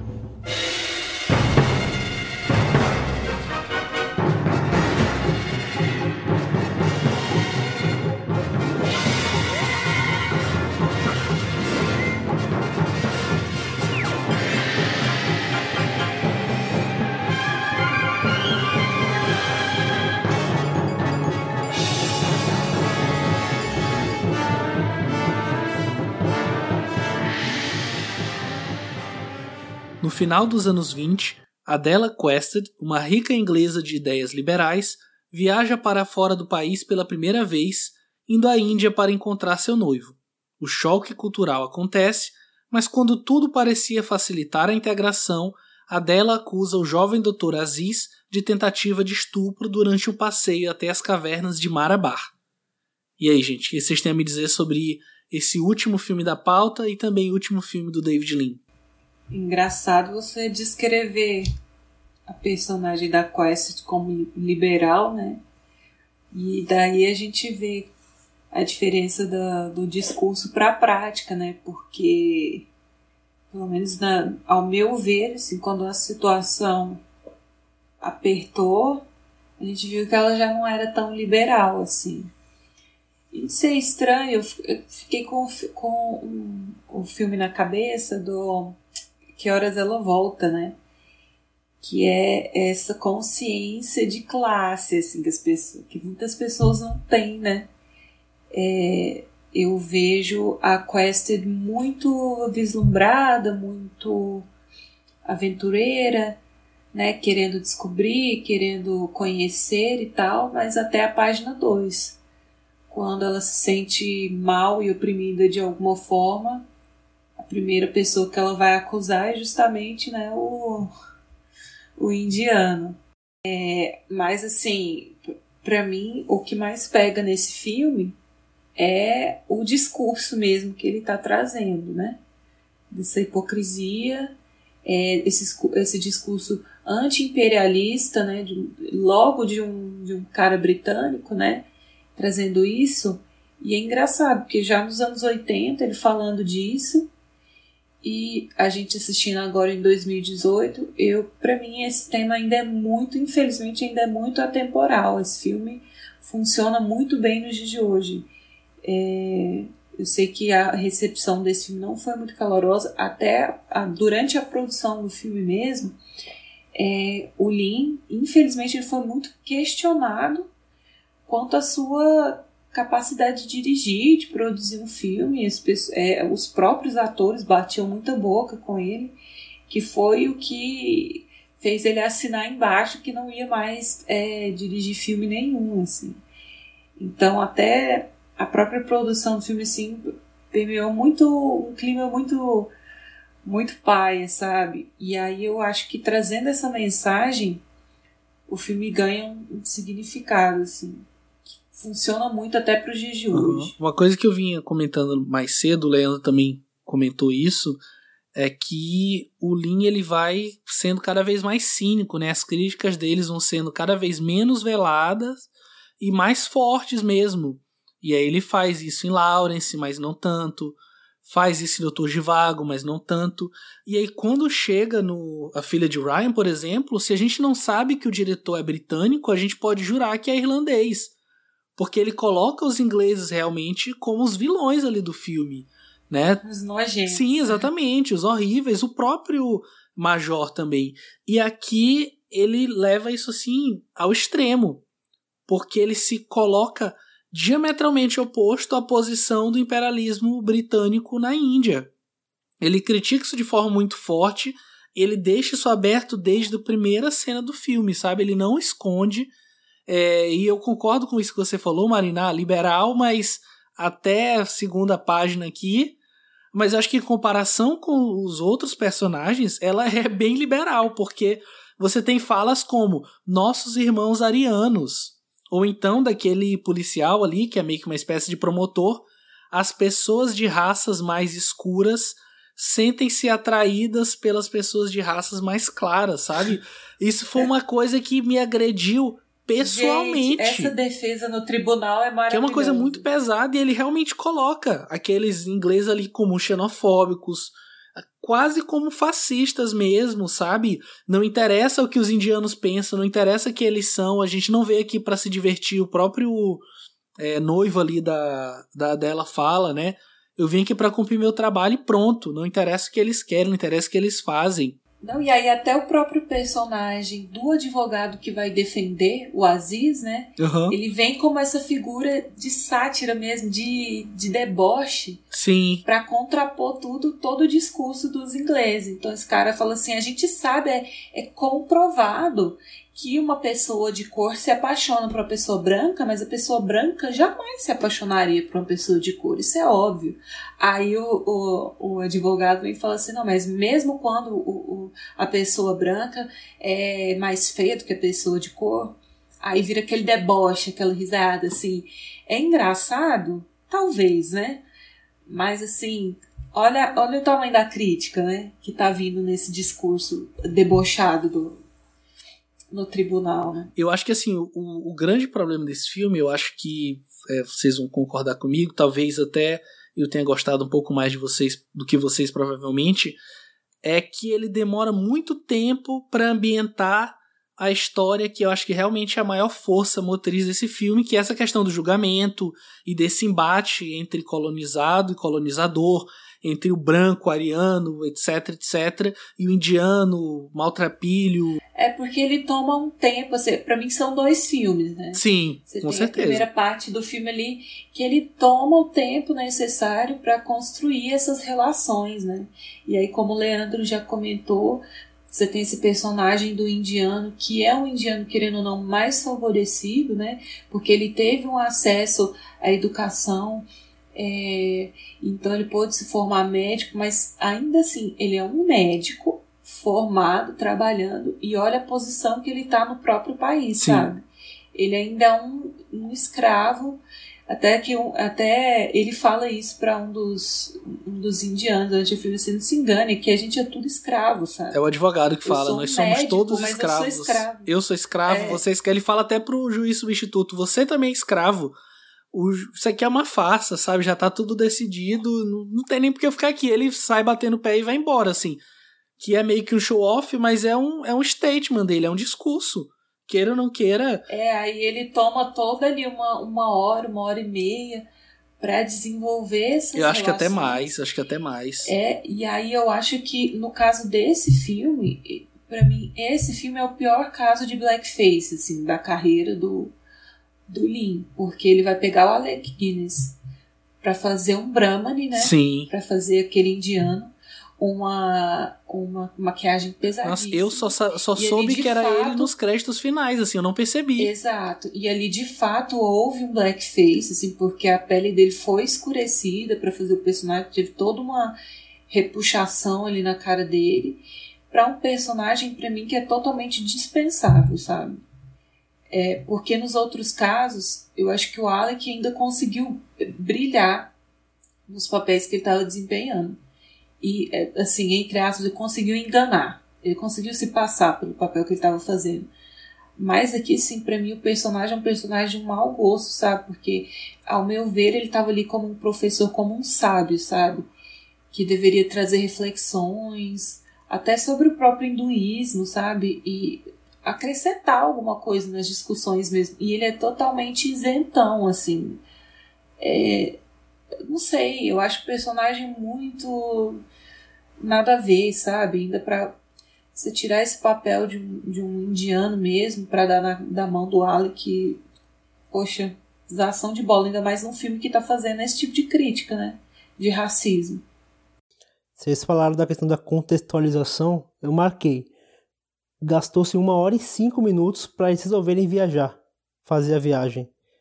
Então eu acho que acho que esse tempo que foi gasto para contextualizar eh, me cansou demais. Acho que não havia tanta necessidade de ter contextualizar tão demorada. Acho que com 30 minutos dá para contextualizar bem tudo aquilo que eles que queria ser, ser contextualizado e tudo. E... Mas olha a diferença. No Lawrence da Arábia, quando a gente fica, quando a gente começa a dar um start no, no plot da história, que é quando o Lawrence se encontra com o rei, com o príncipe, na verdade, né? Para dali decidir unir os, os povos, as tribos, para poder guerrear em nome de Arábia, o filme já está com 45 minutos de duração. Quando a- de fato acontece esse encontro.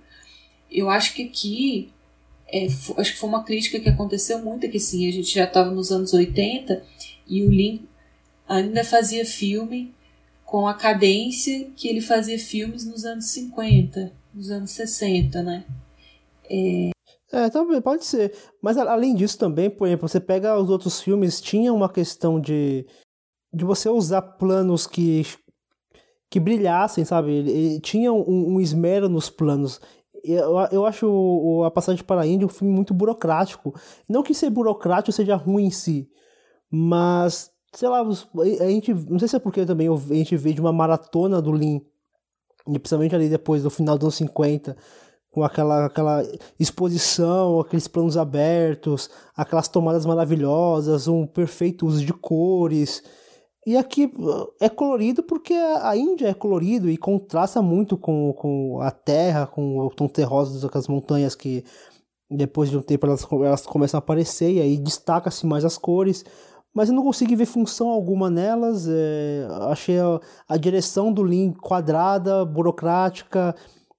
Em alguns momentos. É, talvez em, algum, em alguns momentos até uma linguagem meio. Hoje em dia não se encaixaria mais, mas naquela época seria bem utilizada, uma, uma linguagem mais televisiva. Então, ainda apesar disso, acho que depois, desse, depois que acontece o, o incidente lá na caverna, aí o filme anda melhor. Aí, aí ele meio. Ô, Fernando. Oi. É, só para comentar rapidinho o que vocês estavam falando aí, é, acho que é, eu concordo em parte o que a Marina falou, em termos de, de ser um filme meio fora de época, né? É, eu acho que é mesmo. Acho que tanto o, o Passagem para a Índia como Filha de Ryan são filmes meio que fora da sua época, assim. É, é mas aí tem uma diferença. É, eu não acho que eles sejam ultrapassados por causa disso, assim. É, se a gente for pensar, né, o Filho de Ryan foi feito em 1970 ali a gente estava explodindo a nova Hollywood, né? Era, era, era, o marco de o fim de um estilo de se fazer cinema, né? Você acabou, não, não se faziam mais filmes como o Lin continuou fazendo, assim. É, agora, é, eu acho que não necessariamente é, os filmes são bons ou ruins por conta disso, assim. É, justamente, eu, eu acho o, o A Filha de Ryan quase uma obra-prima mesmo, assim. Já o Passagem para a Índia, eu, eu não gosto de quase nada no filme, assim. É, mas não necessariamente por eles serem filmes fora de sua época. Eu acho que tem muito mais a ver com isso que o Fernando estava falando, assim. É, eu acho que tem uma, uma discrepância muito grande, é, um erro mesmo, assim, em termos de escala. Eu acho que o Lin pensou nesse filme com uma escala muito grande, assim como ele fez os, os outros, o Filho de Ryan, o Lawrence, o Dr. Divago e tudo mais. Só que ele não conseguiu é, dimensionar isso em termos de imagem, né? Como se as imagens não acompanhassem é, o pensamento dele, ou o roteiro dele, enfim, não sei. É, não sei se por conta das parcerias, né, é, dele não estar tá mais trabalhando com, com o fotógrafo, com o Fred Young, né, agora ele estava, nem sei se estava vivo o Fred Young nessa época, em 84, nem sei se está vivo ele hoje. Ele mesmo roteirizou o filme, né? O David Lean roteiriza, o, o David Lean monta esse filme, né, o, o, o Lean, ele é um montador de ofício, né, a gente comentou isso no programa passado, né, ele começou a carreira dele como montador mesmo, né, assistente de direção e montador, principalmente.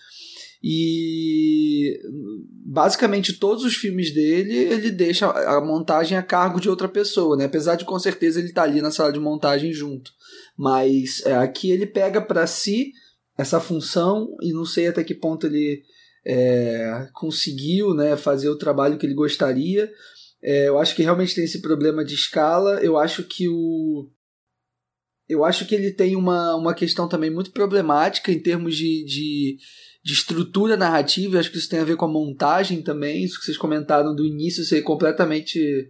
É, é, você meio que demorar demasiadamente para engatar né, ali no, no na, na, trama principal. Eu acho que isso é um problema grande, assim, porque ele não ele não se decide nunca exatamente que história ele quer contar, se ele está querendo é, fazer um drama mais existencial dessa, dessa personagem da Judy Davis, ou se ele está querendo retratar mais o, o, o lado do, do, do, dos indianos, enfim.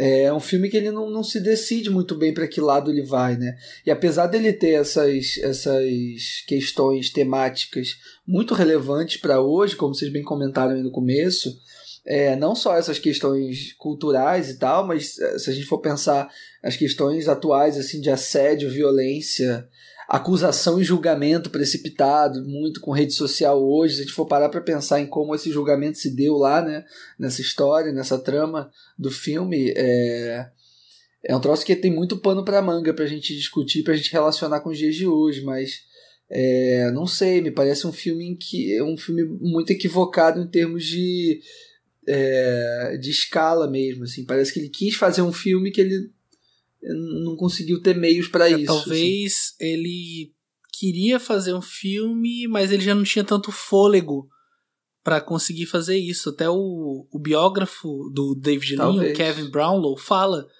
que desde o início dos anos 50 o Link iria mostrar o que ele chamava de verdadeira Índia, assim, a Índia real. Não essa Índia estereotipada que a gente vê no, nesses programas aí, até hoje em dia mesmo, né? Mas ele queria mostrar uma Índia real e como que as coisas funcionavam por lá. E aí, imagina, o cara fala que ele queria fazer isso na década de 50, ele tá fazendo quase 40 anos depois. Ali no. Já no. Na primeira metade da década de 80. Diga lá, Leandro. O David Lean ele foi casado seis vezes, né? E se eu não me engano, uma das, das esposas dele era da Índia. Olha aí. De repente tem a ver com isso também.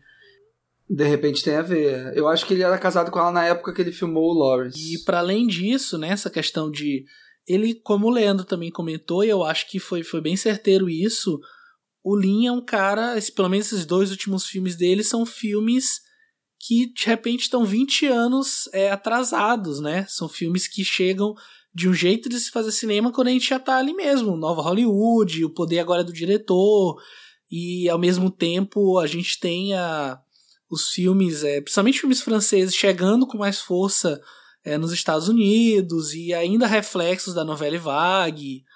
E eu acho que de repente esse jeito mais classicão, mais tudo tem que ser um épico, tudo tem que ser uma, um grande cenário, o negócio de repente já estava ficando um pouco para trás. E talvez isso tenha de repente favorecido é, as críticas que os dois, esses dois filmes receberam, né?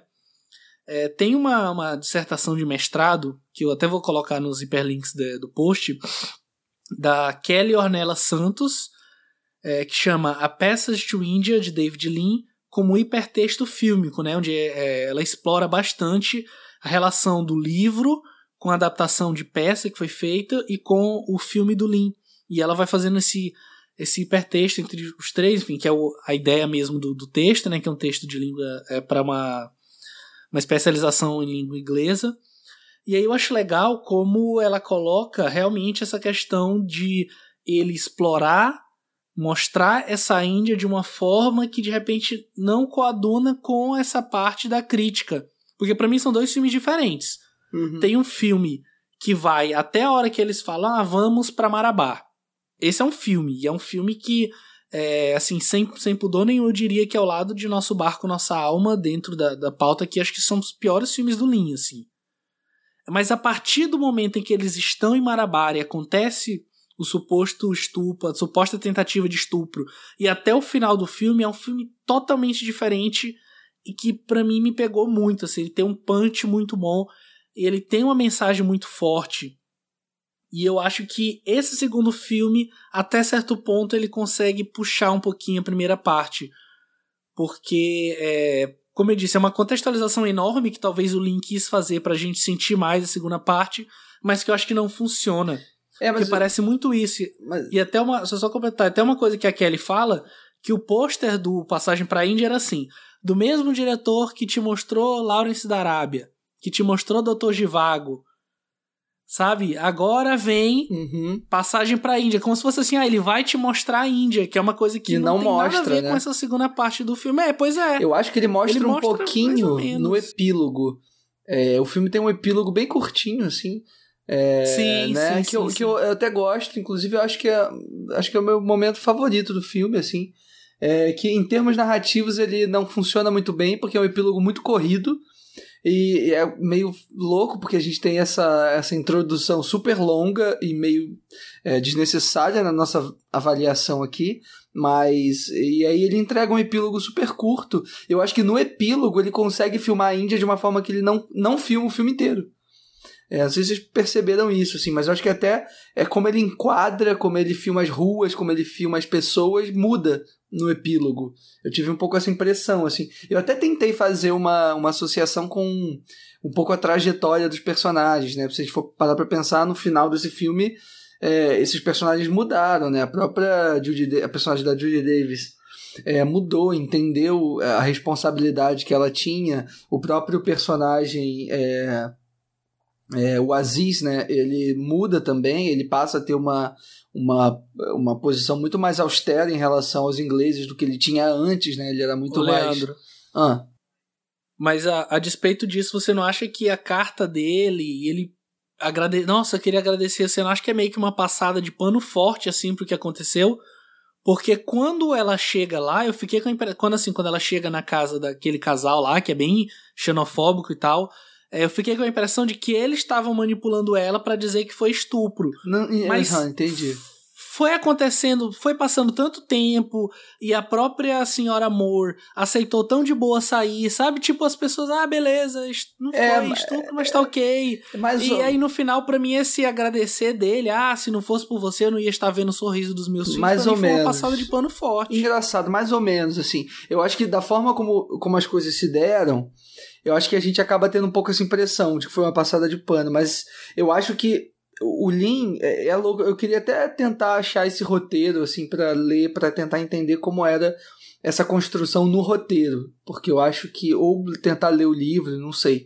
É, porque eu acho que essas questões, essas transformações dos, das- dos personagens, né, tanto da, da Mrs. Moore como da, da, da senhorita Quested, ela eu acho que era para ser muito mais complexo do que foi. Eu acho que aquela cena do, por exemplo, a cena do dela mesmo tendo a vertigem lá na caverna e ter tido, né, aquela impressão de que ela foi estuprada e tudo mais, é, eu acho que era para ter sido de uma forma muito mais potente do que foi, sabe? É, eu acho que esse filme ele tinha um potencial muito mais é, um potencial lírico e um potencial dramático muito, muito mais do que ele acabou tendo, assim. E eu acho que isso fez com que a gente interpretasse. é, e é isso mesmo, porque acaba reforçando essa interpretação de que no final é, eles aceitaram de boa e essa carta acaba sendo uma passada de pano. Mas eu acho que a intenção original, é, que infelizmente não é o que a gente acaba vendo na tela, mas eu acho que a intenção original era é, complexificar muito mais essas ações desses personagens, assim, para que quando a gente retornasse é, é, a, a, a, essa compreensão desse protagonista, né, do Aziz, é, e chegasse até esse final, a gente entendesse de que ele tá de que ele tá, na verdade, perdoando ela por uma coisa que, enfim, ela não fez de, de propósito, sabe? É aquele plano final, né, dela olhando pela janela e saindo, assim, de, de, de saindo do plano e a gente fica com a, vanela, com a janela vazia. É, eu acho que era para ser muito mais potente, muito mais revelador sobre essa personagem do que acabou sendo.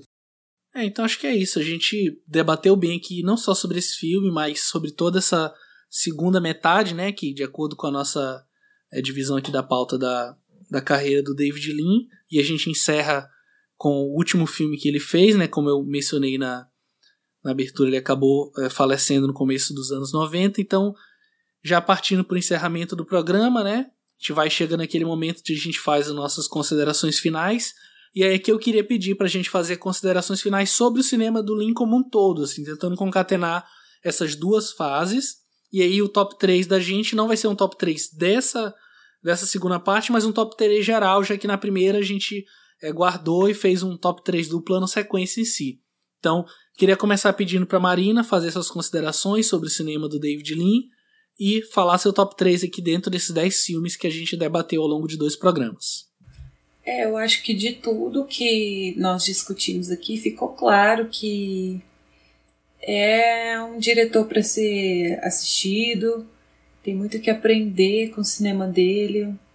É um cinema respeitável, assim, é, tudo que a coragem que ele teve para se propor a fazer projetos tão grandiosos e até na sua primeira fase, quando não eram projetos tão grandes, mas que em conceito eram muito ambiciosos, né? Falar de traição ali nos anos 40, de uma maneira tão humana, tão aberta, é, eu acho que é um diretor ousado, corajoso, que soube fazer boas parcerias e mantê-las, é, mas que não conseguiu atualizar tanto o seu cinema, né?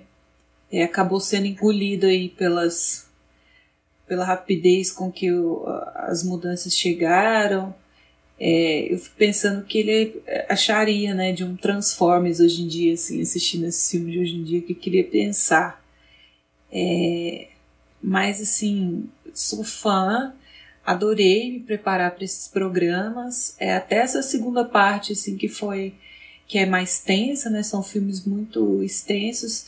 Eu tomei meu tempo para assistir e acabei aproveitando muito, assim, gostando dos filmes. É bem difícil fazer um top 3, porque tem assim uns cinco ou seis filmes que eu acho muito bons, é, que mereciam estar no top 3, mas que não me cativaram é, no nível emocional, assim, e que outros filmes é, conseguiram. Apesar de não ter todo esse brilho é, técnico e épico de outros filmes. Então, é, no, meu, no meu terceiro lugar, eu coloco o Lawrence da Arábia. É, porque é um filme que me impressiona demais. É um filme que, apesar de, de cansativo, porque tem quase quatro horas, né? É um filme que enche os olhos, assim, é cinema, cinemão mesmo, para ver em tela grande, é, imagens maravilhosas e com todas essas críticas que a gente discutiu aqui. É, algumas explícitas, a maioria delas muito sutis, assim, acho que o texto é muito bom, é, os atores estão muito bem, ah, tudo isso que a gente falou, sabe? Questões técnicas e é um filme que me pegou, assim, é um filme que eu lembro com carinho. Em segundo lugar, é... Ai, cara, vou colocar o Doutor Zivago porque apesar das, das críticas que eu fiz, ainda é um dos filmes que eu mais gostei, assim, que é, foi um dos filmes que não me cansou, que eu consegui ver inteiro, assim, para mim, não foi um filme arrastado e é um dos filmes, assim, que esteticamente mais me arrebataram, assim, imagens belíssimas, belíssimas, uma reconstrução de época, assim, é impressionante, todos, todas as locações lindíssimas, lindíssimas. É, e eu sou uma romântica, eu gosto, viu? É, dessas, é, dessas histórias românticas improváveis, assim. É, e é mais uma maneira que ele encontrou de estar tá abordando a questão do adultério aí é, de maneira bastante sensível. Em primeiro lugar, é, para mim não podia ser outro senão um desencanto. Eu estou encantada com esse filme, com perdão do trocadilho, assim, é Desencanto, para mim, tá no tá no hall, assim, dos melhores filmes da minha vida, sabe? É um filme é um filme simples, direto ao ponto e ao mesmo tempo muito complexo, muito cheio de camadas e ali a gente vê toda a competência de um bom diretor é, que sabe conduzir uma câmera dentro das limitações da época, dentro da, da repressão política, da censura, código reis e tudo mais. Ele soube é, alinhar tudo que, que ele podia para fazer um filmaço. Um filme relativamente rápido, né, mas que entrega tudo que tem para entregar. Então esse é o meu top 3. Show de bola, Marina. E aí, Pedrão? Então, é, tentando resumir assim, é, mais de seis horas de papo, né? Os, contando os dois programas. É, eu acho que assim, o cinema do Lin é um cinema que, apesar de ter tido seu reconhecimento, a gente mencionou várias vezes os prêmios, ele venceu duas vezes Oscar de direção, várias vezes é melhor filme, mas eu acho que é um diretor que passa meio batido assim quando a gente faz listas de grandes diretores, sabe? E eu acho que não deveria ser assim. Né? A gente, quando a gente pensa ah, grandes diretores clássicos, a gente pensa no Hitchcock, pensa no Kubrick, pensa é, no Kurosawa, pensa no John Ford, enfim, mas a gente acaba não pensando no Lin quando ele deveria estar no mesmo patamar desses caras em termos de, de ser reconhecido, né? Não de ter feito grandes obras, porque ele fez grandes obras, assim como esses outros que eu citei e outros tantos, mas de ter o reconhecimento mesmo. Então, é, queria é, agradecer a oportunidade que nos foi dada pelos padrinhos do Cinematório, né, que é, escolheram esse filme, e aí depois a gente lançou em nossas redes sociais a votação e ele foi o mais votado, pra gente estar tá falando dele aqui como nosso especial de um ano, né, fiquei muito feliz né, por tudo, assim, por ter voltado a ver alguns dos filmes, esses mais épicos, mais famosos, eu já tinha visto, Lawrence de Vago, Ponte do Rio Oliver Twist, é, por filmes novos que eu não tinha visto ainda, né, e que foram gratas surpresas mesmo, assim, para mim não esperava. É, e foi muito gostoso ver a cinematografia dele toda, assim, em ordem cronológica, dentro desses filmes que a gente definiu aqui pra pauta. E partindo pro meu top 3 rapidinho, né? Eu vou fazer primeiro uma menção honrosa ao Lawrence da Arábia, né? Porque acho que é o maior filme do Lean em todos os sentidos, assim, né? É épico mesmo, um filme grandioso, majestoso, espetacular e tem prêmios a rodo, assim, para não, não deixar eu, eu mentir. Então, fazer uma menção honrosa pro Lawrence. Em terceiro lugar, eu vou colocar o Oliver Twist, porque eu acho que ele tem um até um cheiro, né? Apesar de que o cinema ainda não chegou a esse ponto, e certamente não quando o filme foi feito, mas ele tem um cheiro de infância, né? Eu vejo, eu vendo ele agora, é... eu lembro muito da animação, assim, que fez parte da minha infância, eu via bastante na TV quando passava, e para mim, assim, é cuspido e escarrada a versão é... animada, foi feita a partir dessa versão do Lean, teve outras adaptações também, mas Gosto muito e eu coloco em terceiro lugar. É, em segundo lugar, eu vou colocar o Desencanto, que para mim foi uma baita surpresa mesmo, sim. Não esperava. E é um filme que, se a gente for parar para pensar, é um, quase um curta do David Lee, né? Que tem uma hora e quarenta só, comparando com filmes de 3 horas e 40, 3 horas e meia, 2 horas e tanta, né? Mas é um filme que se resolve muito bem, assim. Eu corroboro com tudo que a Marina falou e com tudo que a gente já falou sobre esse filme na nossa primeira parte do, do especial de aniversário. E em primeiro lugar, né, para a alegria da minha mãe, que eu espero que um dia ouça esse podcast, apesar de não ser ouvinte quanto mais, mas eu espero que ouça, eu vou colocar o Doutor Givago, que para mim, assim, eu acho que se eu falei que o Lawrence da Arábia era a perfeita definição de época, eu acho que se a gente fala de romance histórico, a gente fala do Doutor Givago, assim, porque é um filme que consegue concatenar bem essa questão do romance e o romance mesmo, né, entre casal, enfim, é mais romance no sentido literal mesmo, e a parte histórica e situar num período e conseguir mostrar o que estava acontecendo ali. Eu gosto muito desse filme, assim, acho que apesar do de ter ali um egípcio fazendo russo, de ter vários britânicos fazendo russo, mas eu acho que tirando essa questão do, do blackface, é um filme que me agrada muito, assim, é um filme que eu não tenho é, muito o que criticar, não tem muito o que falar contra, não. Então eu coloco o Dr. Givago em primeiro lugar no meu top 3. E você, Leandro, quais são suas considerações finais e seu top 3 dentro dos filmes do Link? É, bom, em primeiro lugar eu queria agradecer muito também a conversa. Acho que a gente fez dois programas é, muito intensos, é, muito, muito grandes também. É, não sei quanto vai ficar de duração os dois programas somados, mas enfim, é, sei que é um conteúdo. Acho que a gente chegou em discussões bem legais. Assim, espero que quem esteja ouvindo é, tenha curtido também a nossa conversa até aqui.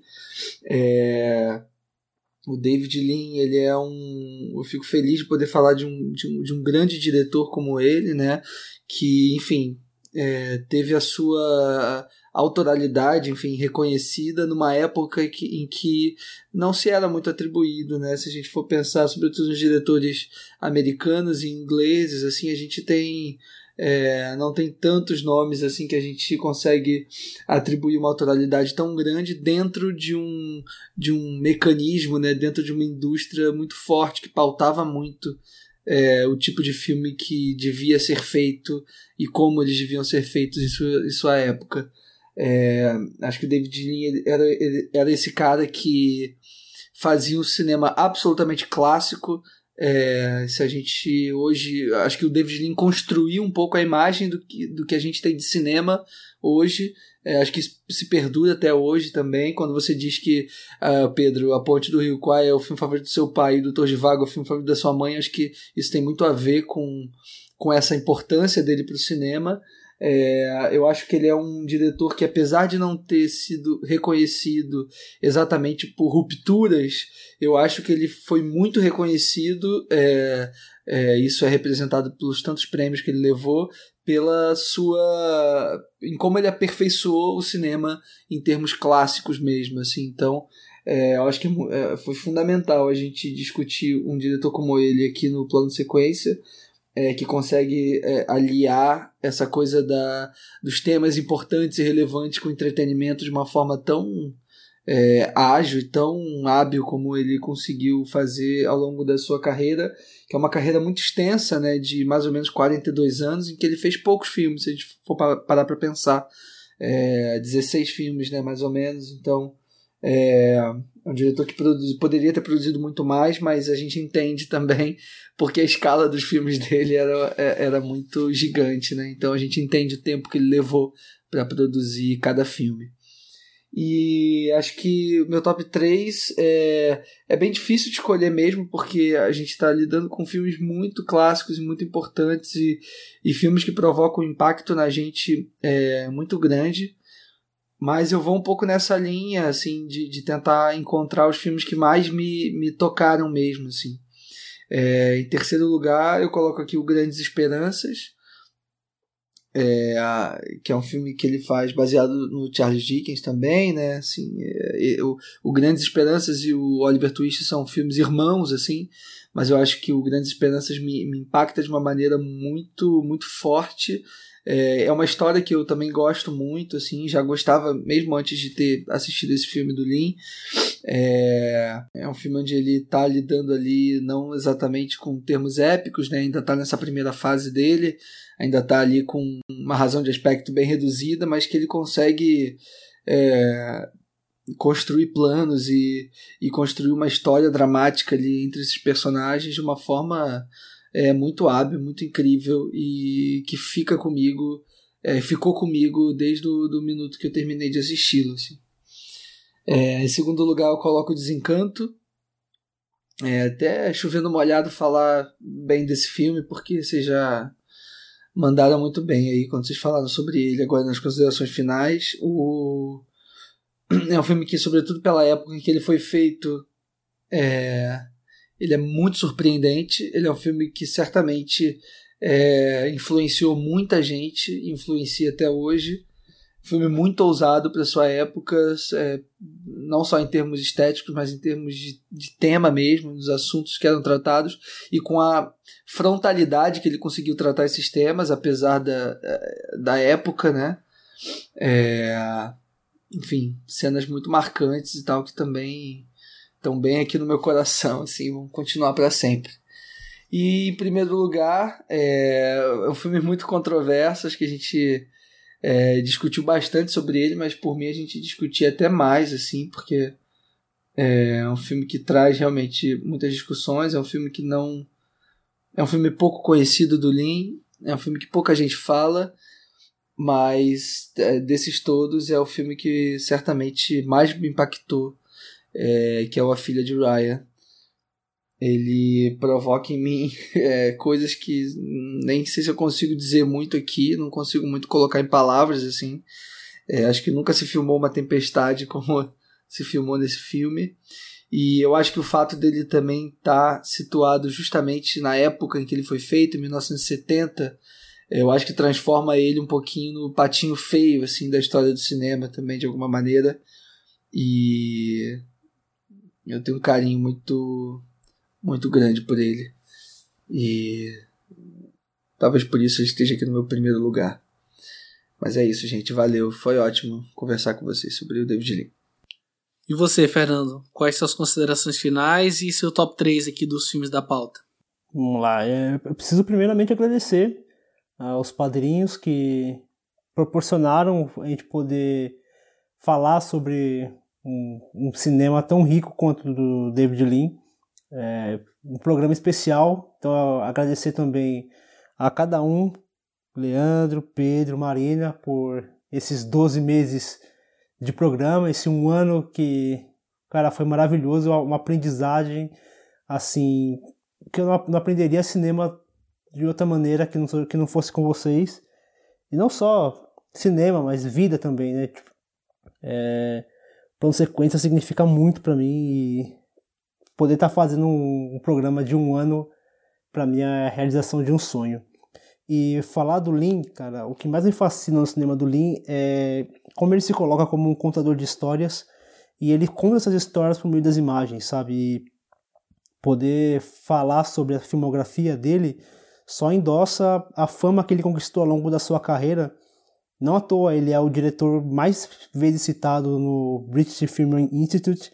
Ele tem acho que sete filmes na lista, tem seis filmes na lista de Mil e Um Filmes para Se Ver Antes de Morrer, na edição de 2013.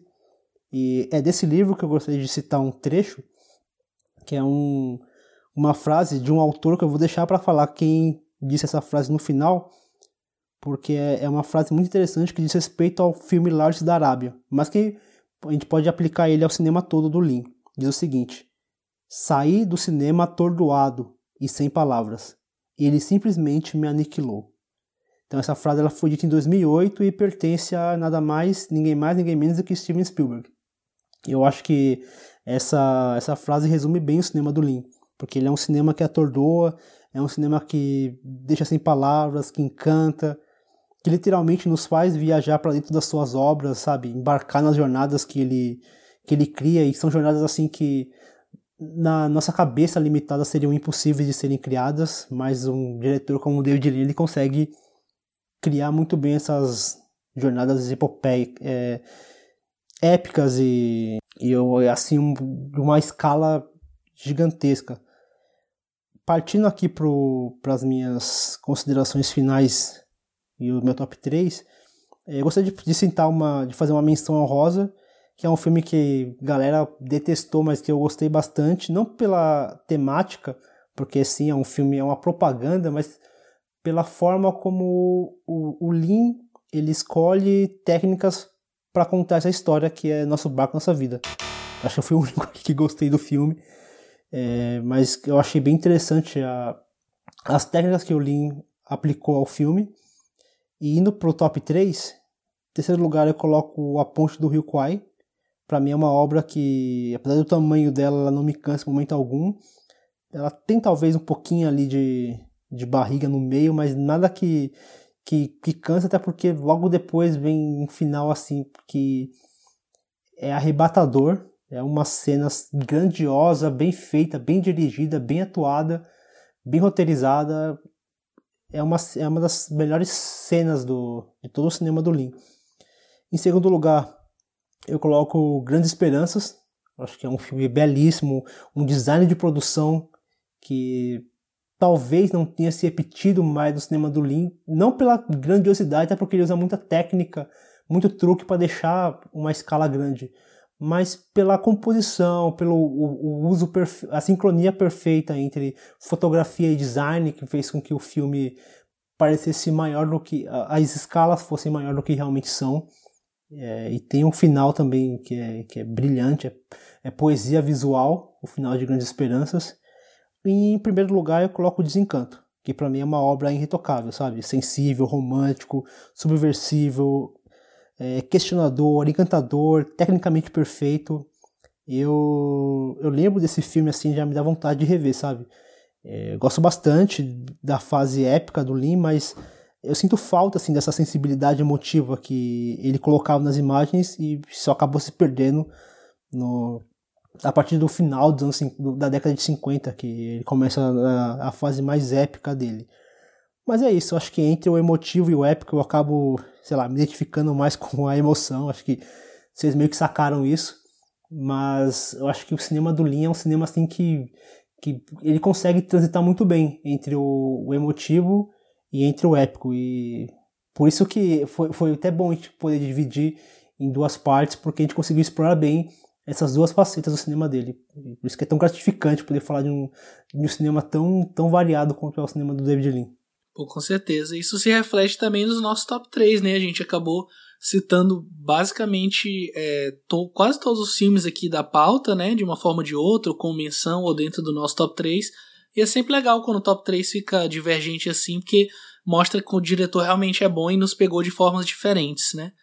É, mas é isso, gente. Temos então um programa, né? Uma segunda parte dele, que a primeira já saiu tem algum tempinho. E aí com isso a gente fecha o nosso especial de aniversário, que eu falo por mim, mas falo certamente em nome dos meus colegas. Foi muito gostoso de se fazer, de se pensar, de se organizar, de baixar os filmes, de assistir, enfim. Então, queria agradecer, né, não só por esse programa, mas por esse um ano de, de parceria, de estresses, de gravações até 4, 5 da manhã, de áudios perdidos e de tudo mais que a gente já mencionou né, nesse nosso mini documentário em áudio que está acompanhando os programas. Então, obrigado, Fernando. Eu que agradeço, é sempre um prazer estar aqui com vocês. Obrigado, Leandro. Tava demorando. Tava.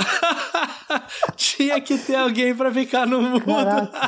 No... Porra, eu vacilei nos 45 depois de tempo, né? Depois de 3 horas, 3 horas e 12 minutos de gravação. eu falando aqui na maior. Abrindo, cora... abrindo o coração pra gente, né, cara? Abri meu coração. Agora não vou abrir mais, não. Beijo. Tchau.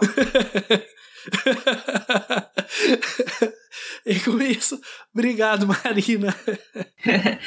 é, obrigado, meninos. Parabéns, plano sequência. Venham mais 20 anos e é, obrigado aos, aos nossos ouvintes é, por esse um ano maravilhoso. maravilhoso. Então, logo logo a gente está de volta com mais algum ótimo debate sobre a filmografia de algum ou alguma grande cineasta. Tchau, tchau.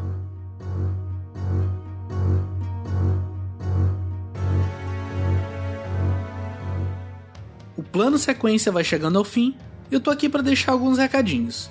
Queria agradecer em nome de toda a equipe a todo mundo que mandou seu feedback sobre os nossos últimos programas e dizer que se você quiser enviar comentários, dúvidas ou sugestões de temas, pode nos encontrar em facebook.com/barra plano sequência podcast, no Twitter arroba plano seccast, plano seccast, na nossa conta recém-criada do Instagram, também arroba plano seccast, no post desse episódio em cinematório.com.br, cinematório sem acento, ou então através da nossa nova conta de e-mail contato arroba plano-sequência.com.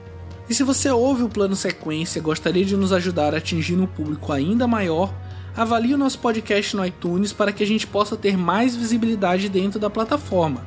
Queria reforçar o aviso dado no começo desse programa sobre o nosso novo feed. A gente está em processo de mudança, então queria pedir para todo mundo que puder para assinar o nosso novo feed. Vai estar tá o link na descrição desse programa, mas caso alguém queira digitar manualmente, o endereço é feeds.feedburner.com barra plano sequência. A gente está migrando todos os nossos programas para lá. As duas partes do podcast do Linha ainda vão estar tá no cinematório, mas a partir do nosso próximo programa já vai ser com o novo feed. Então a gente pede que vocês não deixem de assinar. O plano sequência fica por aqui. Um grande abraço e até a próxima.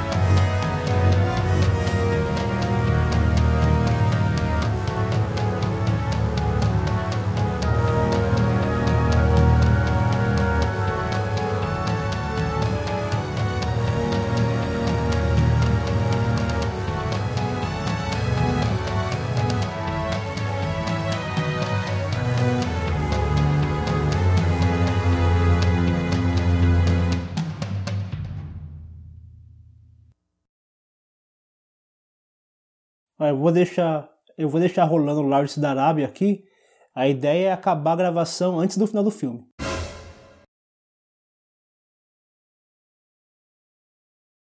E atenção, não deixe de assinar o nosso novo feed e acompanhe as nossas redes sociais porque em breve tem novidade vindo por aí.